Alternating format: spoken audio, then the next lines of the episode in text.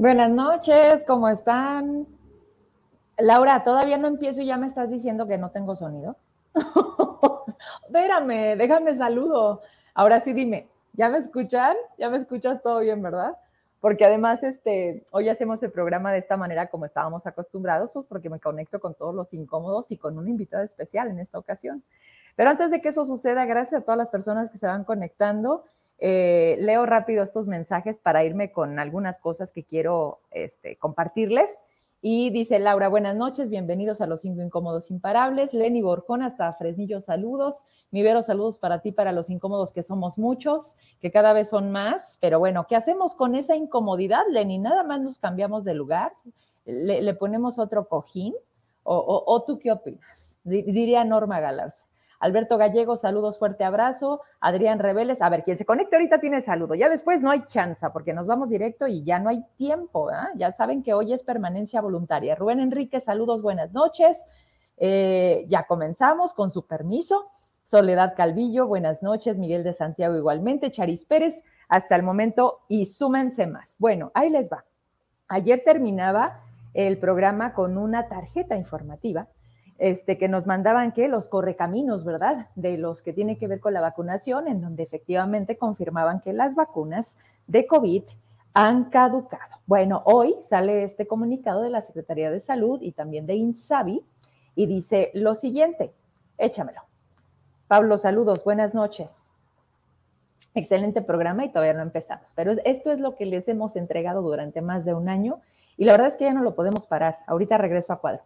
Miren, este documento este, me lo mandan, está fechado 10 de enero 2023. Hay que recordar una cosa, hoy estamos estrenando mes, ¿eh? primero de febrero, que por cierto, el documento de ayer decía que hasta febrero 2023 y van a salir con la jalada de, pero 28 días, Vero. Ay, Vero, pero, bueno, titulares de las Secretarías de Salud, en atención al oficio Senapres 2223, referente a la solicitud realizada por el Centro Nacional de Programas Preventivos y Control de Enfermedades, la Senapres, a la Comisión Federal para la Protección contra Riesgos Sanitarios, COFEPRIS, sobre información acerca de la dictaminación a la extensión de caducidad que se otorgó en el uso de emergencia del antiviral Nirmatrevir Ritonavir.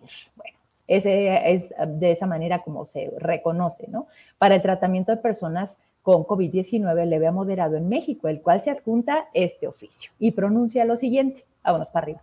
La evaluación se realizó de conformidad a lo establecido en una norma mexicana, ahí está, es la número 73-2015, estabilidad de fármacos y medicamentos, así como remedios herbolarios, en particular lo establecido en los numerales, ta, ta, ta, ta, ta.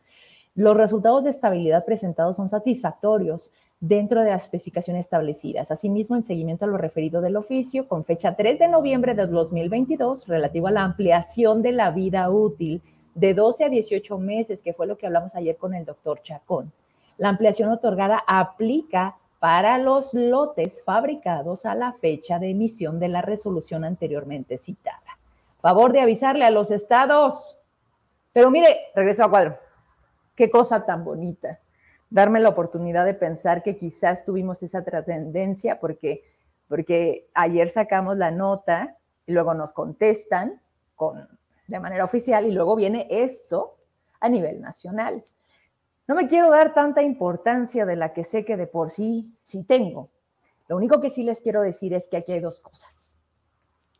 Quizás esto sea algo normal, burocrático, porque la enfermedad como tal no ha dejado de estar. Y no se ha hablado de falta de medicamentos, ¿o sí? Aunque sabemos perfectamente que hay desabasto, no solamente de COVID. Y usted me lo va a decir cuando va al IMSS, saliste a los servicios de salud, porque ustedes son quienes palpan esa realidad. No, no es percepción. Y eso es por un lado. O quizás hoy las redes provocamos que algo que era normal que algo que no debería de ser, porque aquí más allá de una tarjeta informativa, a mí me gustaría conocer la calidad de lo que estamos recibiendo, la transparencia con el que se maneja hacia los estados, el propio país, el tema de salud. Y sí, hoy es COVID, pero hablemos de cáncer, hablemos de diabetes, hablemos de muchas cosas en particular que dices tú, a ver, espérame un poquito. Así tendrá que ser o así siempre ha sido pero hoy obligamos a la autoridad a que emita, a que dé un pronunciamiento y diga, no, sí, es que está esta extensión. A ver, entonces nos acostumbramos a medicamentos caducados, no pasa nada, pero ¿por qué tenemos que esperar a que se caduquen cuando los necesitamos? ¿Quién los está metiendo en una bodega? ¿Quién los utiliza para que, que aguante? Que aguante, espérate, ya vienen las elecciones en Estado de México. No, no, no, espérate, ¿ya vienen en dónde? ¿En Colima? Colima, ¿no? Van a tener ahí. Coahuila. Por decirles algo, para que entonces ustedes sigan diciendo que gracias a tal partido o al presidente, porque además esa leyenda les venden, pues es que ustedes tienen una vacuna, cuando de entrada es un derecho constitucional y que, está, y que tiene que ver con la vida, así de simple. Pero hay a quien siempre le funciona este discursito. Para mí no es dar respuesta y decir, ah, ya ven, tenía razón. No, abre otras cinco preguntas que entonces habremos que analizar para que conozcamos, digo, la delegada de LINS, me encantaría tenerla aquí para que me diga, ¿verdad? ¿Qué está pasando y por qué tenemos que estar usando particularmente vacunas caducadas? Porque si sí las hay, pero además con esto cierro, híjole, me dice personal de salud, que es quien me denuncia desde ayer, me dicen, Vero, gracias por haberlo hecho público. Y ya, créanme que con eso a mí me pagan, pues, dices, cara, funciona. Me dicen, el problema aquí es, Vero, que los servidores de la nación son los que están entorpeciendo nuestro trabajo. Estos cabrones no entienden, no saben, hacen burocrático, quieren hacer 10 listas, no fórmese, no vaya para allá, no espérese usted, no. Dice, cuando nosotros ya traemos un sistema establecido, o sea, nosotros ya sabemos en cuánto tiempo, cuántas dosis, eh, qué sector, cómo es más fácil atenderlo. Y estas personas llegan y nos estorban. Y no se vale. Dice, eso obviamente pues, no te lo van a reconocer con una tarjeta informativa. Eso te lo decimos nosotros, que estamos hoy teniendo doble trabajo. Y ni siquiera tiene que ver con lo que sabemos hacer. Eso lo sabemos hacer, pero hoy tenemos que batallar con esta gente que no tiene educación, que además se sienten como si fueran la gran madre, ¿no? De, decir, tú no, tú sí, tú cállate, tú hazte para allá, no, tú vete. ¿Quién? Ah, porque por supuesto que llegaron y les dijeron, ¿quién chingados mandó esa fotografía? Pues a su servilleta, ¿no? Entonces les digo, miren, pues yo qué culpa tengo, nada, al final a mí me lo mandan, confirmo y tronamos. Y eso es lo que sucedió y aquí está la respuesta, la reacción, y digamos, así está la cosa. Oigan, ya llegaron los condenados incómodos, incluido el invitado especial. Me falta Lucy. Ok, mi Lucy, eh, te espero para entrar juntos, ¿eh? Bueno, quiero comentarles que ah, ha sido de dos años hacia acá, mayormente el tema de los microsismos y de las detonaciones o los explosivos que la mina Capstone Gold, ubicada en este paseo Díaz Ordaz, ha generado daños estructurales en algunas viviendas, pero que ya pasa a otro nivel el hecho de lo material, ¿no? Digo, tampoco estoy diciendo que sea menor. ¿Cuánto nos cuesta una casa? Hacernos de ella para ver que se empezó a partir la pared, pero que además nadie me da la cara y nadie me dice cómo le hacemos para que se detenga. Digo, porque hay algo que está establecido, algo donde entra la sedena, permisos, muchos, más de 60 que la mina tiene que cumplir para poder hacer su chamba, no es cualquier cosa. Pero ahora viene, y Susana Salinas, te mando un saludo, que, que me etiquetaste, a la doctora Perla Velasco también, gracias. Hablé ya con ellas y me dicen, pero hoy es que me despierte y que sienta que se me viene encima el techo, que se me caigan las cosas que están en, una parte de mi casa. O sea, es un tema ya de salud mental, ¿no? Ya pasa a, otro nivel, a algo que no se arregla poniéndole yeso, ¿no? Entonces, la verdad es que mm, la autoridad se está pasando la bolita. Ya hablé con el capitán Villamil, y agradezco que me atiendan, pero les agradecería más que atendieran a la ciudadanía y que le dijeran, a ver, ya se sentaron con ustedes, cómo está la suya, ya referimos, a ver, la Sedena, oye, es que sí es la mina, no, es que ¿qué está pasando? En el 2019 se instaló en uno de los hogares un, se llama sismógrafo, que detecta el nivel de los grados Richter, porque aparte, pues el tema este se mide en eso, pero la parte de las minas se mide de otra manera. ¿A dónde quiero llegar? Busqué a un experto, es un geólogo, mañana va a estar aquí en el estudio conmigo. Le pido a las personas de Díaz Ordaz que ojalá se puedan conectar, porque mañana sí o sí, independientemente de los oficios que tenemos que tener ahí, ¿no? Con recibido, para que el gobernador se entere, para que alguien le diga, protección civil del Estado, ahí a GU, que, nada más salen las fotos con unos perritos que ya son adoptados por protección civil, qué bonito. Nada más que tenemos un chingo de cosas por resolver y pues necesitamos que te pongas a chambear para que valga la pena lo que cobras. Este, y no nada más en protección civil. Entonces, ah, mañana los, los espero. Ese va a ser mayormente el programa y voy a cerrar con Raimundo Moreno que traemos temas nacionales. Así que ya no le sigo, pero este cuate estuvo hace unas semanas en Radio Fórmula. Y la verdad es que le sabe y le sabe bien y creo que debemos de partir de ahí. Conocer el origen del problema siempre ha estado. ¿Por qué hoy nos está o por qué hoy se nota? ¿Por qué hoy nos está afectando? Porque no es solamente el tema de la mina Capstone Gold y no defiendo a nadie.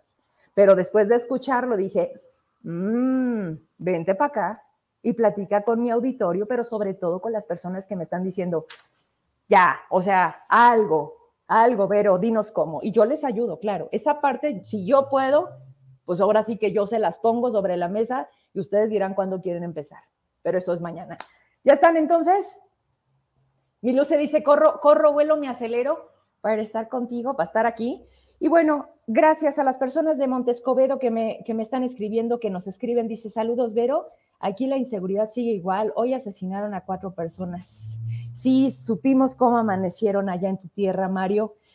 Eh, y vaya manera de darle, si así podemos decirlo, una bienvenida al nuevo titular de la Secretaría de Seguridad Pública. Es parte de lo que vamos a hablar a continuación. Antes de saludar a quienes ustedes ya conocen y que cada miércoles este, tenemos una cita con esto que ya es más, más allá de nosotros, ¿no? Esto es... Eh, no es ni obligación ni trabajo, es como, como lo que ustedes han hecho de un programa que hoy una persona en la mañana me hablaba y me decía, los esperamos. O sea, el miércoles sabemos que, que va a estar bueno ponerse ahí un rato a cenar con ustedes y a escuchar a Gabriel, a Norma, a Lucy, en su momento a Heraclio y a Tibero. Entonces, eh, quiero partir de ahí. Quiero quiero porque siempre, si algo he tenido es eso, agradecer a quien se ha sumado, a quien me dice que sí, a quien cuando les digo mis locuras me dicen, va, vamos. Y eso pasó con Heraclio.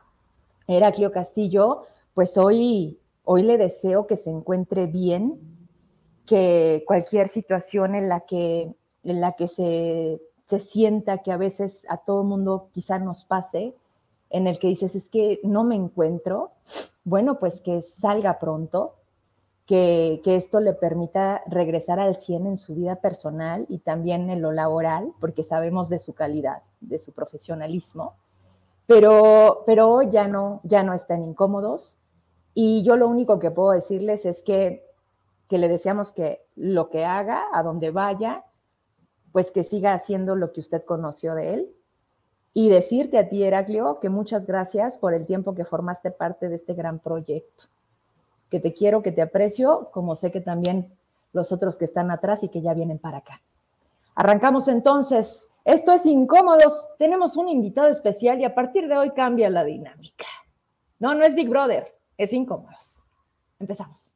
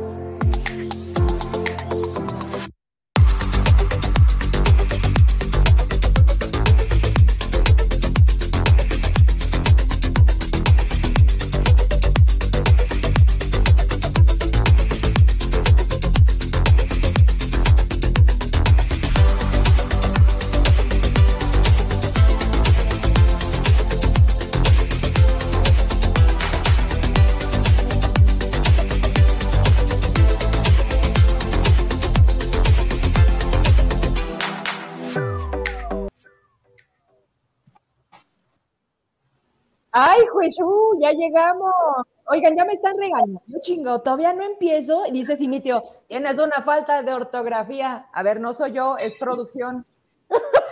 no, todavía no me siento. ¿Cómo están? Norma, Gabo, Lucía y Mario, mejor conocido, o más bien, para mí es el Poli, mejor conocido como Mario Molina. Empezamos por las visitas, si les parece, ¿no? Porque cuando van a tu casa, pues primero le pasa el, digamos que el nuevo.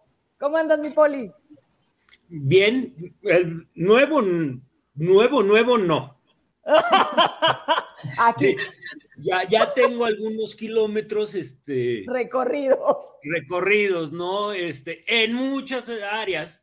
Ok. Este, en, en, esto, casi 20 años.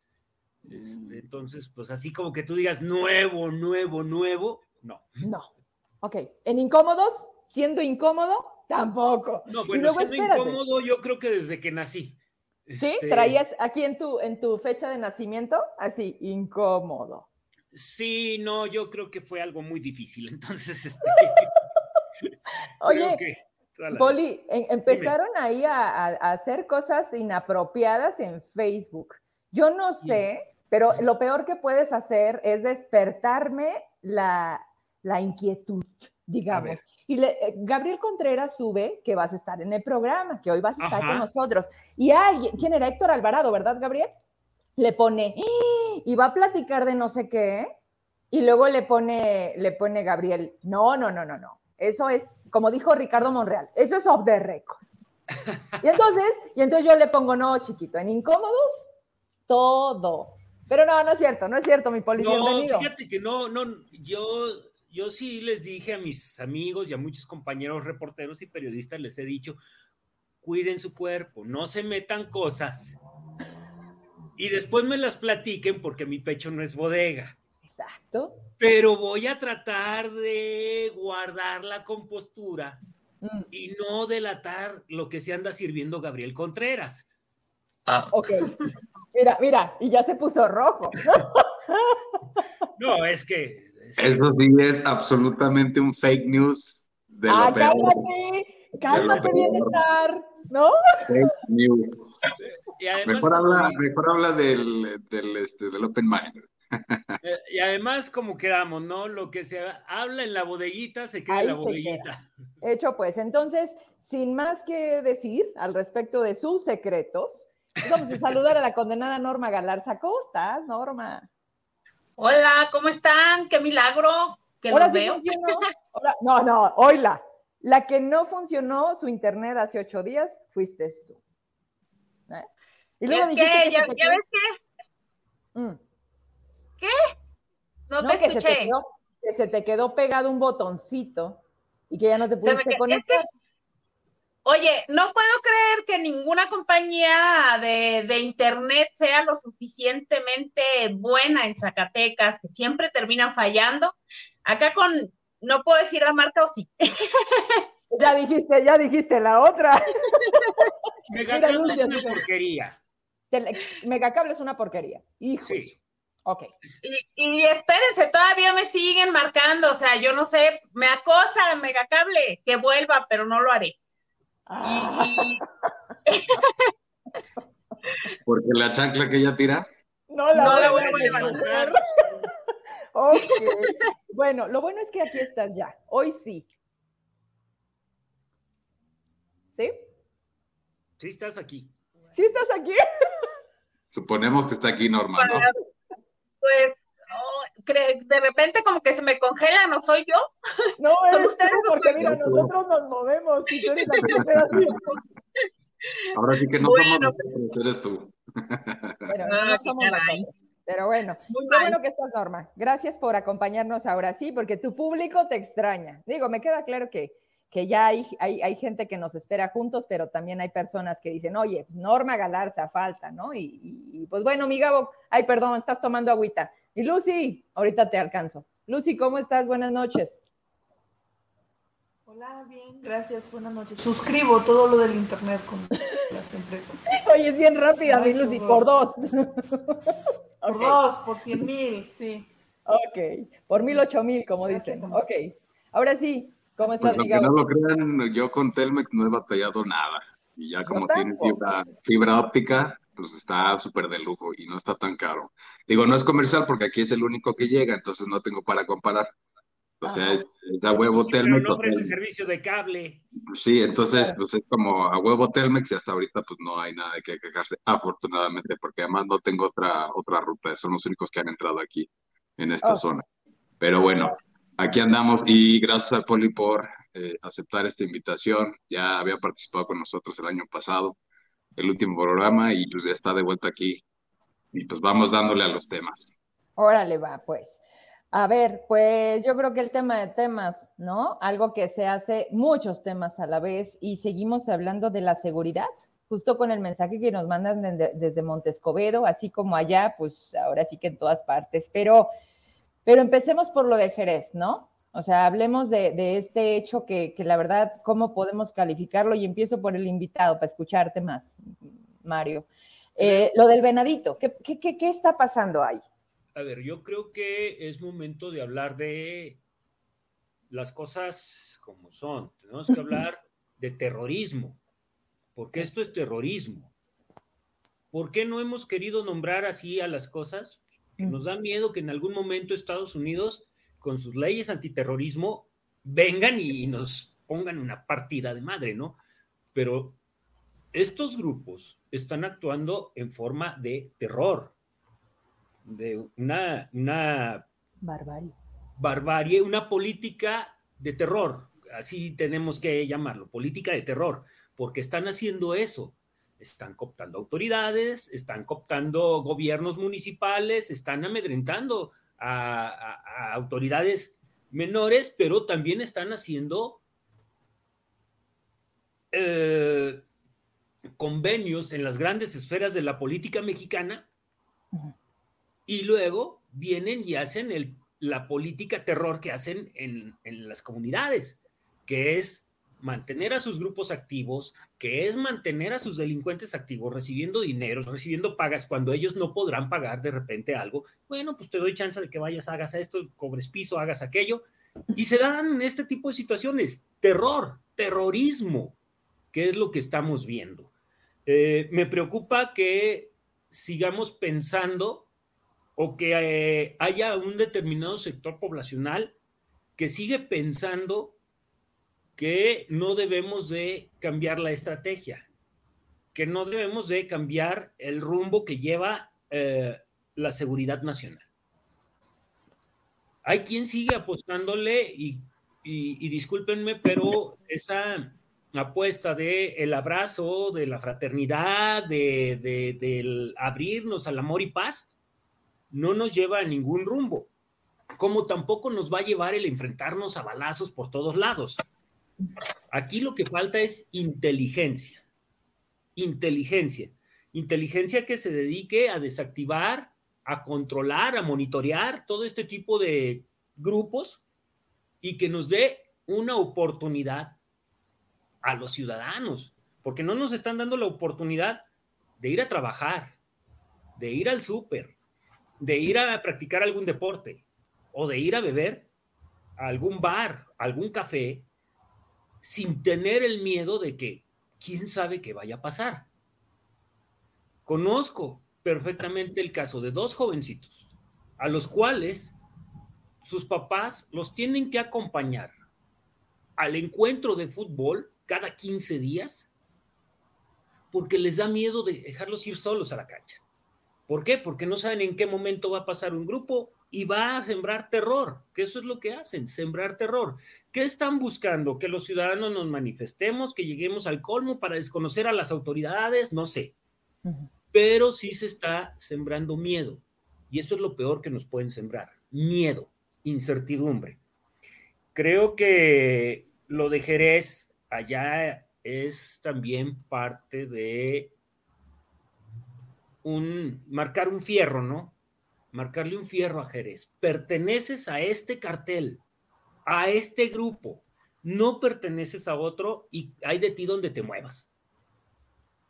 Eh, creo también que es parte de otorgar los votos a lo pendejo. discúlpenme, pero eso es. Veo un alcalde, Humberto Salazar, muy débil, muy muy poco preparado para ejercer el puesto de alcalde. Más allá de que la seguridad le toque al Estado, le toque al gobierno federal, pero creo que tenemos un presidente municipal en Jerez más preocupado por la fiesta, más preocupado por llevarles una pequeña sonrisita a los jerezanos que por generar políticas que le puedan generar seguridad. Veo a un presidente municipal también muy acotado, muy con poca libertad de movimiento y muy, muy poco poder de decisión, el que veo allá en Jerez con Humberto Salazar. Eh, Mario, ¿es, ¿es un alcalde con miedo? No, yo creo que es un alcalde que no sabe ser alcalde. No, pero pues también tenemos un gobernador que no sabe ser gobernador. y si pero es que, mira, Vero, es que todos tenemos miedo. sí, sí, pero ellos son la autoridad y sabían a lo que se venía, ¿no? Los alcaldes, yo creo que no hay alcalde que no tenga miedo en el país. En el país, ¿eh? Yo no creo que haya un alcalde que diga, yo aquí soy Juan Camané y me la rifo solo. No, yo, creo que, que, que todos tenemos miedo.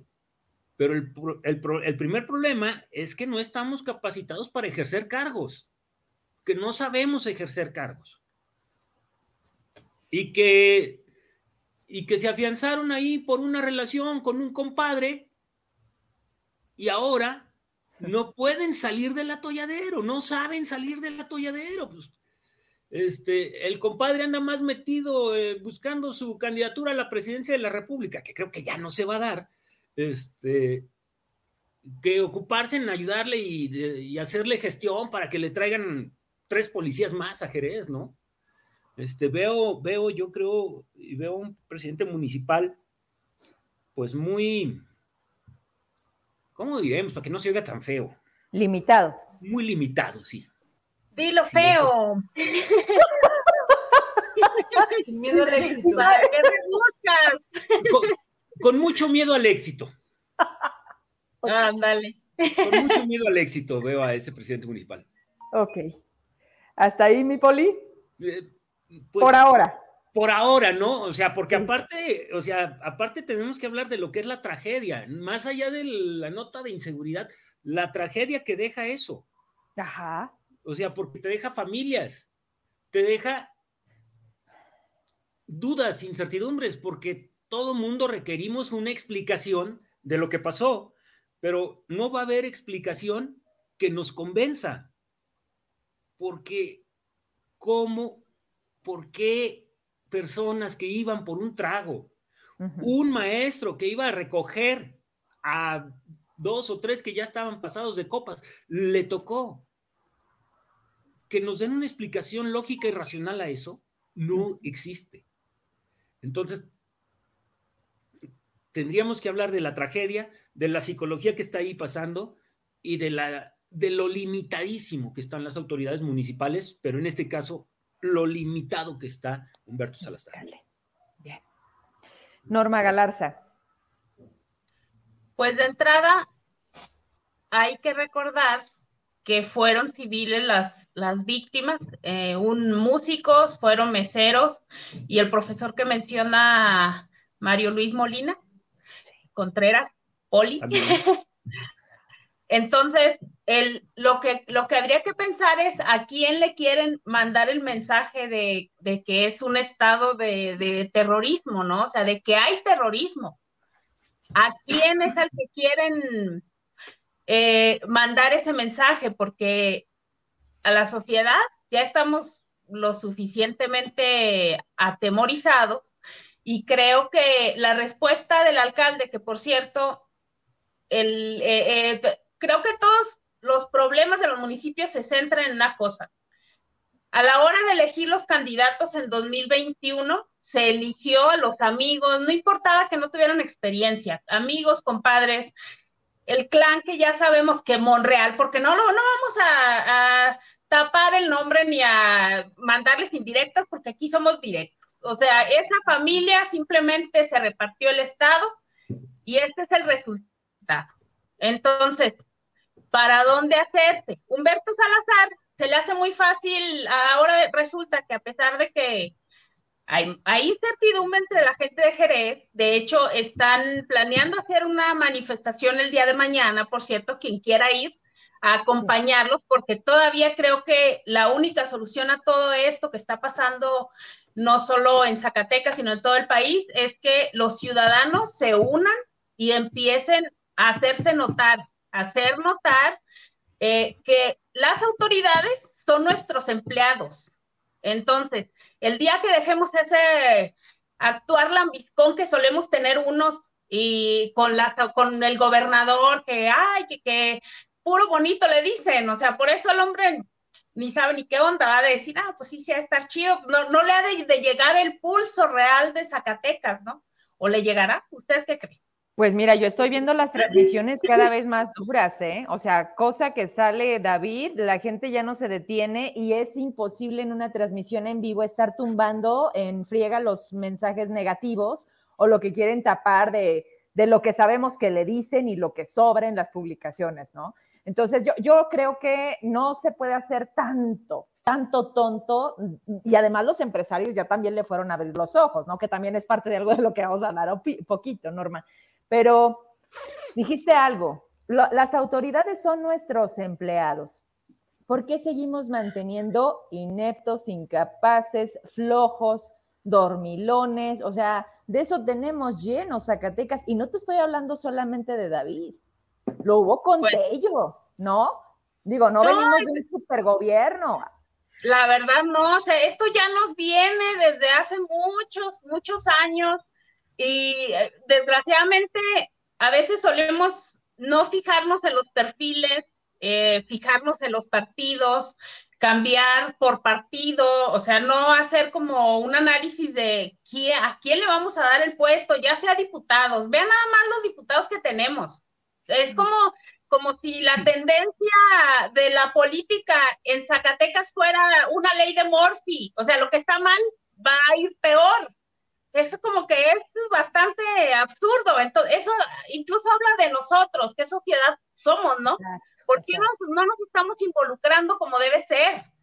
A ver, los políticos vienen, perdón que te, interrumpa, Norma, los políticos de dónde salen, de otro pinche planeta, no, güey, salen de la sociedad, es tu primo, tu amigo, el, el esposo de la amiga, el compadre, a ver, de entrada.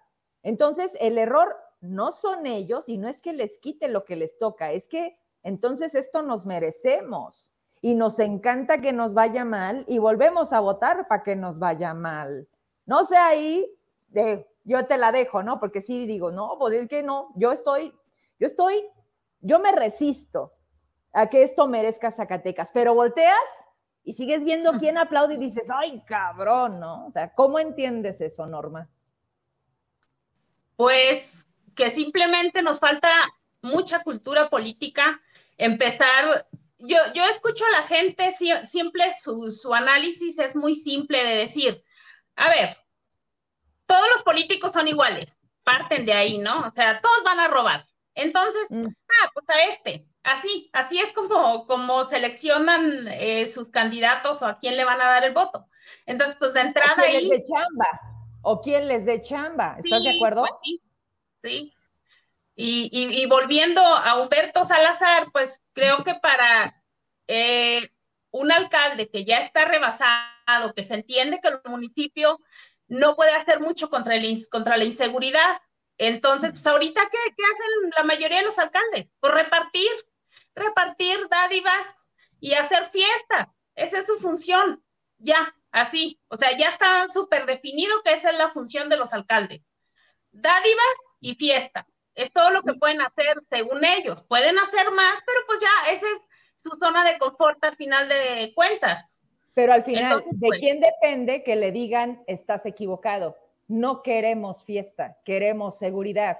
De este tramo están desapareciendo personas. Mm, quédate con tu primavera, con tu, ¿sí me entiendes? O sea, yo, de, de la gente. Exactamente, ese es el punto, Norma. Y aunque duela, porque la gente nada más quiere que la culpa sea del de enfrente, que el inepto sea el gobierno, no, y también la gente por qué reacciona o por qué no reacciona ¿Y por qué se sigue quedando nada más con la queja cuando tú eres parte del problema? Porque qué chingón, yo sigo viendo los festivales llenos, el Festival del Alumbrado Navideño lleno, y me dice, y, sí, no quiero quitar el lado de la gente que me dice, oye, Vero, es lo único a lo que salimos. No, no hay manera, no podemos salir a vacaciones, mira, me quedé sin trabajo. Mis hijos me dicen, vamos, vamos a ver las luces del centro, y claro que sí, pero, pero entonces, ¿cómo castigamos, Norma? a esta clase política, a esta clase que no le ha cumplido a Zacatecas, porque yendo es ir a aplaudir y entonces ellos por inercia dicen, mira, toda madre, tiene lleno, ya reventamos, aquí todo está bien. Pero eso no, no impacta en nada, porque al final la gente también dice, ok, esta fiesta se hizo con dinero público, son nuestros impuestos trabajando, ¿no? Entonces, al final de cuentas, así va, hace un baile y vaya mucha gente, pues no quiere decir, no es aceptación al gobernante. Es que la gente pues luego quiere salir, está harta también.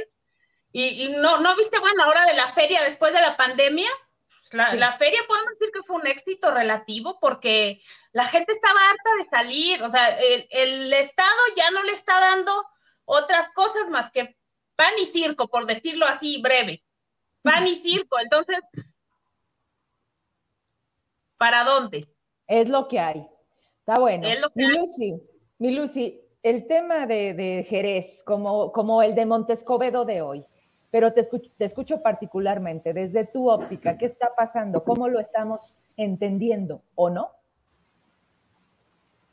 Fíjate, Vero, que yo creo que eh, sí puede ser que haya sido una nueva barrera rota, digamos, esto que sucedió en Jerez, yo, el recuerdo más cercano en Zacatecas de algo así, digo, porque tenemos ejemplos, tengo yo muy en la mente uno que ocurrió en Monterrey hace ya varios años, donde incluso llegaron a un casino, más de 50 personas asesinadas, y así un, una eh, masacre, porque creo que no sobra la palabra como esta. Eh, recuerdo también en bares, pero de la zona de tolerancia. Y bueno, por supuesto que este tipo de establecimientos se prestan, eh, pues se prestan mucho al consumo de drogas, a la venta de drogas, eh, y eso como que hace que la gente descargue un poco la atención, la idea de que, bueno, esos, esos negocios están más relacionados con el tema. Pero esta cantina en particular, al menos al momento, porque también, bueno, andamos entre la necesidad de identificar causas, incluso hasta por salud mental, de pensar que la gente que fallece en esas cosas tiene algún factor que la relaciona, aunque por supuesto eso no significa que lo merezca, pero eso da una tranquilidad de pensar, bueno, entonces a mí me mantendrá salvo. Vivimos entre esa necesidad y también, por supuesto, la siempre celebrable eh, conciencia de no, criminalizar. Y en este caso de Jerez en particular, creo que los nombres que conocemos eh, nadie alcanzamos a ubicar a alguien que siquiera de forma tangencial tuviera una relación. Y en ese sentido, eh, con la delincuencia o, con o, siquiera colateral, de forma que lo pusiera en el, en el tocadero, como popularmente se dice, aunque reitero, eso no significaría que tendría eh, que tener ese final. Y creo que eso justamente nos hace sentir eh, que es un nuevo escalón y bueno, pues ahí coincido con Norman y, también con el pueblo, con lo que ya decía. No puede quedarse eh, cada vez más este discurso de a mí no me corresponde, me parece muy oprobioso en general. Y bueno, Jerez también entiendo que tiene la particularidad de vivir mucho, al menos su centro, eh, de la música, del alcohol, de la fiesta, y vienen de unos años de presión en ese sentido, desde la pandemia incluso. Eh, quizá Jerez le pegó en ese sentido el cierre de bares y eso más de lo que hubiera pegado en otros municipios. Y supongo que eso hace que haya resistencia a dejar de salir, etc.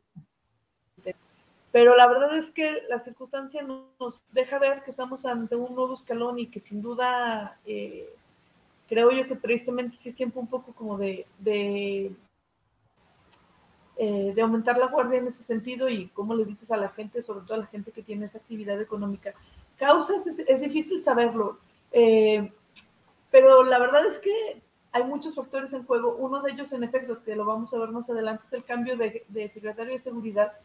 Y ese tipo de cosas siempre suele ser también, eh, sea quien sea, algo que genera movimientos de ese tipo, porque se calientan plazas, se hacen cambios de jefes policíacos con quien quizá haya complicidad o se presiona para que con los nuevos haya complicidad, etcétera. Y lamentablemente lo mejor podemos ver eso en los próximos, en los próximos días. Eh, lo que sí también es que efectivamente no, no, tenemos respuesta. Mira, yo supe quiénes son por ustedes los compañeros, ¿no? Eh, y hace falta siquiera una mirada desde ese, desde ese aspecto, porque ni siquiera eso nos dan. Y no creo yo de veras que esté tan, tan lejos de la incumbencia municipal. Eh, pongo de ejemplo al alcalde de Cuauhtémoc, conocido como Pancho Donas, que creo que cuando le ha tocado en su municipio, cuando menos ha tenido más presencia y eso es eh, sentir un poco menos de orfandad, si me permiten la expresión, con la ciudadanía. No sé si siempre se ha aceptado en, los límites legales. Por ejemplo, ayer veía que había una niña desaparecida eh, originaria de ese municipio y el alcalde diciendo, ¿alguien conoce esta niña? ¿Cuál es la circunstancia? Involucrándose con la situación, ¿no? Insisto, no sé si hizo bien o hizo mal, pero terminó por contarnos que era un asunto que el padre se había llevado a la niña y afortunadamente la niña ya está localizada, etcétera. Pero cuando menos su intervención en el tema hace sentir que hay un gobierno.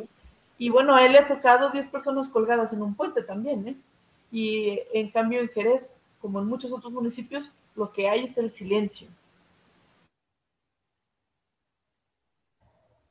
Lo que hay es el silencio. Oigan, este, fíjense que yo no había visto que se conectara, pero la verdad es que amerita, Gabriel Contreras, antes de pasar contigo, se, acaba de conectar al programa y le mandamos un saludo a la senadora Soledad Luevano.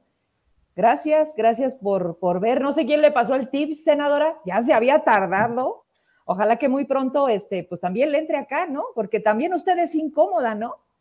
Digo, digo, este, o, tú cómo ves, Gabriel Contreras, nada más que vi que se conectó, dije, ah, caray, no, sí, sí, es la misma, es la Zacatecana, es Soledad Luevano. Estás aplicando la, norma. ¿Tú cómo ves? ¿Tú qué opinas? ¿Tú cómo ves? ayúdame. Yo creo que es, es, es bueno. Estamos en un momento en donde la clase política no entiende que la seguridad es un tema que define todo. Definitivamente qué bueno que el presidente municipal de Jerez, el doctor Salazar, haya emitido ese comunicado Qué bueno que no haya suspendido la feria para que la gente tenga pruebas, para que la gente ya no tenga dudas de por quién votaron. Porque así va a ser la próxima elección en Zacatecas, la del 2024. No va a haber otro tema más que la seguridad. Te lo aseguro, no va a haber otro tema porque, perdón, yo no creo que con el cambio en la Secretaría de Seguridad Pública venga un cambio en Zacatecas y días antes la propia Secretaría de Gobierno dijo que no va a haber cambio en la estrategia. Entonces, qué bueno que lo hagan, eh, qué bueno que haya alcaldes como Pancho Donas, como el propio Eleuterio Ramos en Valparaíso, que se encargó de toda la comunidad desplazada de los migrantes. Qué bueno que Humberto Salazar no hizo nada con los migrantes para que la gente tenga pruebas, para que la gente los conozca porque todos se colgaron de la ola de Morena, aprovechando el pragmatismo para meter a los amigos de David Monreal. Entonces, tiene mucha lógica. Eh, tú ves lo que hace Humberto Salazar y se parece mucho a lo que hace David. Nada. Salir a dar un tuit cuando no tiene que decir nada y cuando tiene que decir no dice nada, que es la mayor parte del tiempo, digamos el 95 por ciento del tiempo no está, están ausentes. No está donde debería de estar, diría él mismo. Exacto, no están donde debe de estar. Pero creo que esto es bueno. Creo que lo que pasa en Zacatecas, por más cruel que sea, es una prueba de resistencia para la sociedad, para que ya pasemos, eh, como dijo el poli, a votar, de votar a lo pendejo a votar por lo que queremos por lo que necesitamos. Y que tengamos las pruebas de que quienes ya ocuparon ese cargo con toda la indolencia y con toda la incapacidad, no vengan la próxima elección a decirnos, pues es que voten por mí en la reelección porque pues ahora sí voy a venir a resolverles el problema. Sí, nada más que cuántas familias te costó, cuántos muertos en tu municipio. ¿Cuántos negocios cerraron en tu municipio para que vengas a decir que nos vas a, pedir la reelección? Ok, no vamos con Humberto Salazar. Eh, David le va a dar chance a alguien más. Mm. ¿Y con qué discurso va a venir? Pues es que Humberto Salazar se equivocó, pues sí, pero ¿cuánto le costó al municipio? Es eh, el momento en Zacatecas para estar conscientes de quién está y quién no está, de las autoridades. Y sí, y, como es, porque además la gente nos pide que seamos muy incómodos, pues, ¿quién se está haciendo pendejo? La verdad. Como comentó Lucy, por más que tú intentes decir que son cosas que no te tocan, lo mínimo puedes hacerlo. Como lo hizo Luterio, como lo hizo Pancho Donas, lo mínimo lo puedes hacer. No te pedimos que tengas una policía de, dos mil miembros y, todos los días te agarres a madrazos en el municipio para detener. ¿Por qué? Porque ni siquiera es instrucción de la policía municipal participar en ese tipo de operativos. Ahora, también decía el poli, es que falta más inteligencia. Oye, cabrón, pero mataron al guardia, al, al, general de la Guardia Nacional que se dedicaba a investigar precisamente la infiltración de las policías estatales, municipales, perdón. Ese era el trabajo de inteligencia. ¿Y qué pasó con él? Pues perdón, eso fue una emboscada, lo mataron porque sabían que estaba investigándolos. Es que si por adentro ellos ni siquiera se pueden poner de acuerdo, no importa cuántos mandes tú a investigar, si entre ellos se van a poner el dedo y van y lo joden en cualquier operativo. No, que fue una coincidencia que se perdió y se fue ahí a, a la periferia de Pinos y lo mataron. No, perdón, así no son las cosas. Eso es lo que ellos quieren comunicar cuando comunican algunas cosas, cuando no. Lo que está generándose, y eso es muy afortunado porque son procesos muy difíciles, pero son procesos muy profundos de maduración social, es un cierto despertar, no con esta esperanza de, que ya te vendieron todos los partidos, que somos la esperanza, porque todos dicen lo mismo de alguna u otra forma. Es la esperanza de la gente de lo que vimos, por ejemplo, en Chaparrosa o sea, hay muchos, muchos ejemplos de lo que han hecho en Chaparrosa y en Villa de Costa, de cómo la gente ya superó a la autoridad y cómo deberíamos de estarnos comportando en todos los 58, 58 municipios, porque Chaparrosa es igual que todos los demás. Es una autoridad rebasada y que va a llegar a la elección sin ninguna sola respuesta. Y perdón, y ahí es donde tú comentabas en un programa anterior, pues es que a la gente la compran con programas sociales. Yo creo que ya no es tan fácil. Yo ya creo que no es tan sencillo de llegar con la familia de Teo y decirle, oye, ahí te van unas becas, vota por mí. ¿Tú crees el que se pare de, los candidatos de David Monreal a Villadecos, sabes cómo le va a ir? A Chaparrosa, ¿sabes cómo le va a ir? En Fresnillo, en Jerez, ¿sabes cómo les va a ir? Y no les importa. No les importa que quieren hacer la fiesta en Jerez. Por eso digo, qué bueno, que sigan así y van a seguir así. ¿Por porque aunque quieran, hay indicaciones de seguir así. Porque primero el negocio ni siquiera es el pan y circo, no, no es, no es pan y circo, es negocio para ellos, no para la gente del pueblo. Porque la gente del pueblo llega a la feria y así como pasó en el Venadito, pues, viene la feria y tienes que pagar. Y si no pagas, a quien esté aquí adentro y aquellos con la indolencia absoluta de que pues vamos otra vez a hacer feria como si no pasara nada y por adentro sigue y sigue y sigue y sigue. A ver, yo aquí también tengo que hacer eh, varias acotaciones.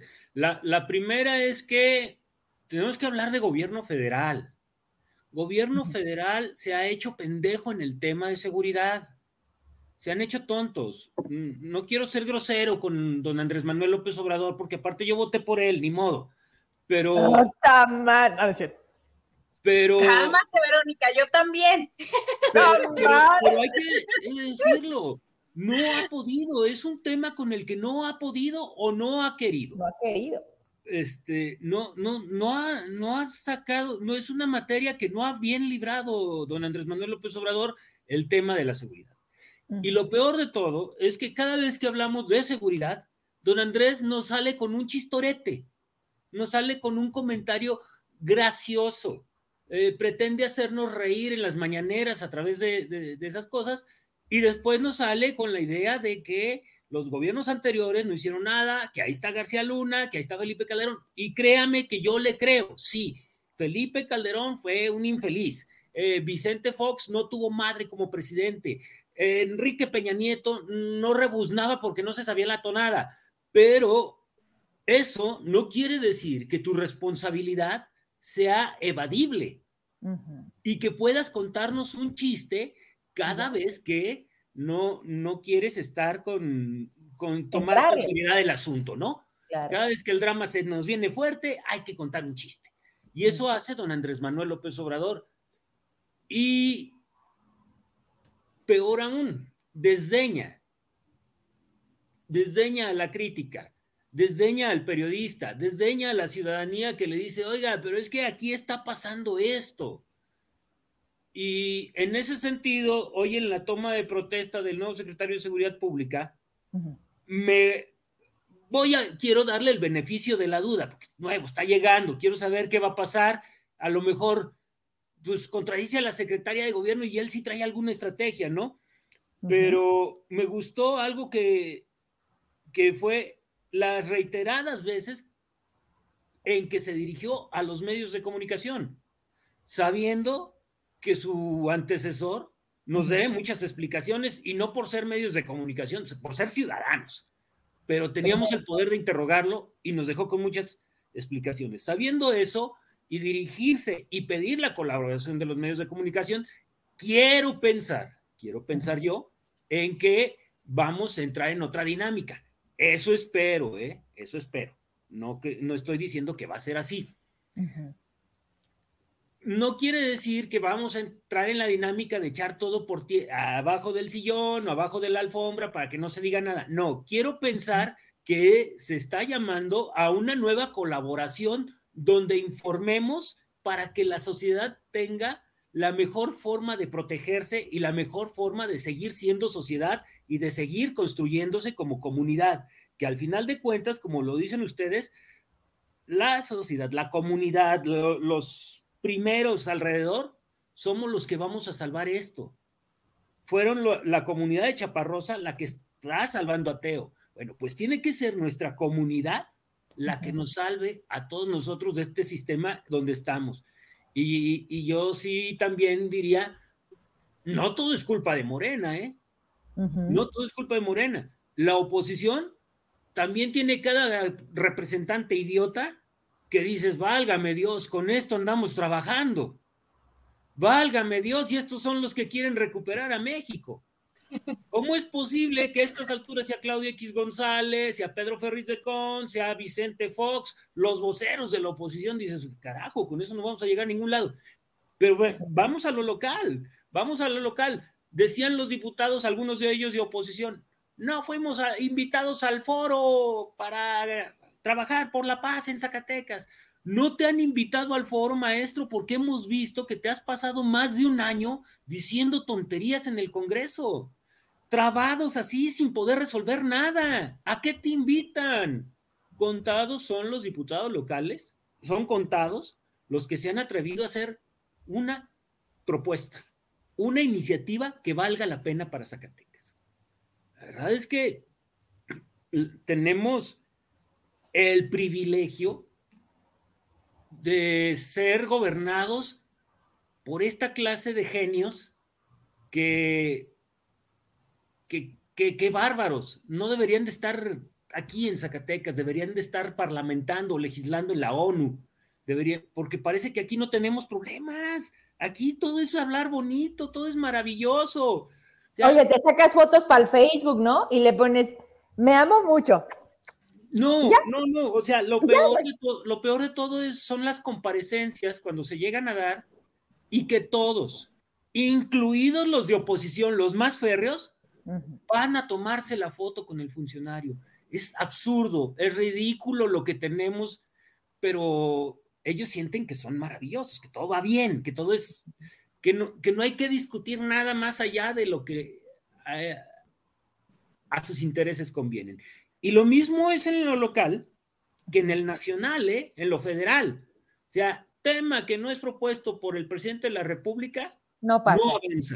Oye, mi Poli, aprovechando que tenemos a la senadora y no solamente a Cholero Bábano, también está conectada Claudia Naya.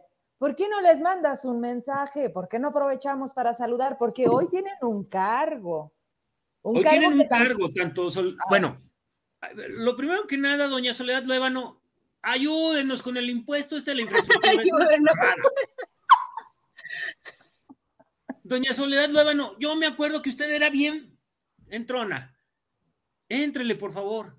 Y sabe qué, ayúdenos con las grúas y los corralones, porque hoy las grúas y los corralones no pertenecen al gobierno del estado. Y cuando uno va a pagar una multa, la multa es de 200 pesos, el corralón de 4 mil pesos y la grúa de, tan, de 2 mil y tantos pesos.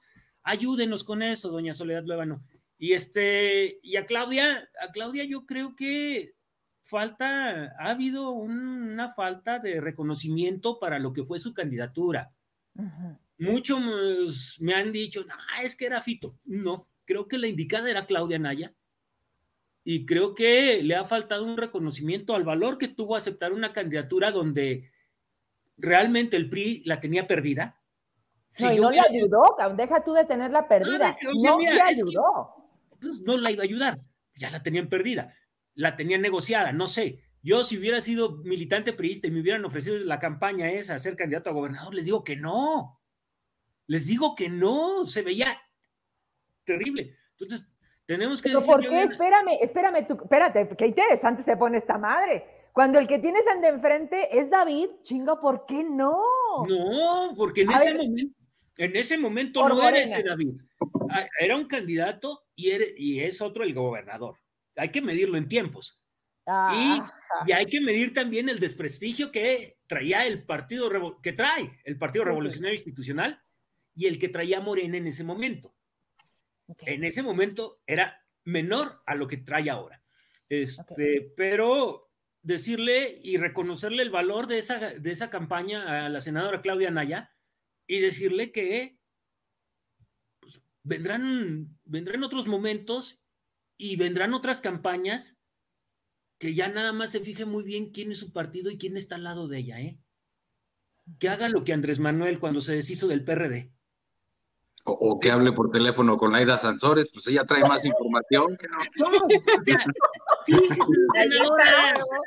fíjese, fíjese, doña Claudia Naya, en lo que tiene a su alrededor y quién la puede ayudar. Es cuánto, diría. diría y bueno, pues ojalá nos puedan echar la mano con el impuesto minero, las dos. Ándale. En un momento que se discuta. Galarza, ¿querías agregar algo para pasar al siguiente tema que también tiene que ver con seguridad, pero levantaste la mano? Bueno, yo, yo quería agregar, aparte de, del asunto de, de, la ausencia de David Monreal frente a todos esos acontecimientos violentos que no, que parece que no tenemos gobernador porque no hay quien mínimo que haga lo que Humberto Salazar, que manda un comunicado donde por lo menos da condolencias. Pero no, la, ¿Qué? ¿Qué, ¿Qué? Que nos hagan una fiesta como Humberto. Pues mínimo. no, no, no, o sea, mínimo que se manifieste que el gobernador, porque esa ausencia deja mucho que desear.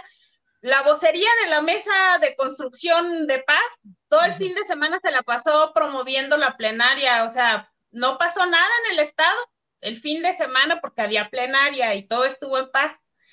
Y a Soledad, qué padre que no esté viendo y, quiero preguntarle si ya hubo reconciliación con aquella que le dijo farsante. Senadora, este, pues aquí te esperamos con la respuesta, ¿verdad? Espero que sigas conectada. Dime. Antes de, antes de concluir, acuérdense que el año pasado sí hubo un acontecimiento muy parecido en Fresnillo cuando entraron a Rafaguer y mataron cinco, me parece. Llegaron a dos. Y en ese entonces se le preguntó a Marín si eran este tipo de actitudes del terrorismo. no sé si fue Saúl Ortega el que le preguntó, o alguno de los medios de comunicación en las pocas conferencias que daba, que Marín les decía, es que no, ustedes no saben qué es terrorismo, ¿no?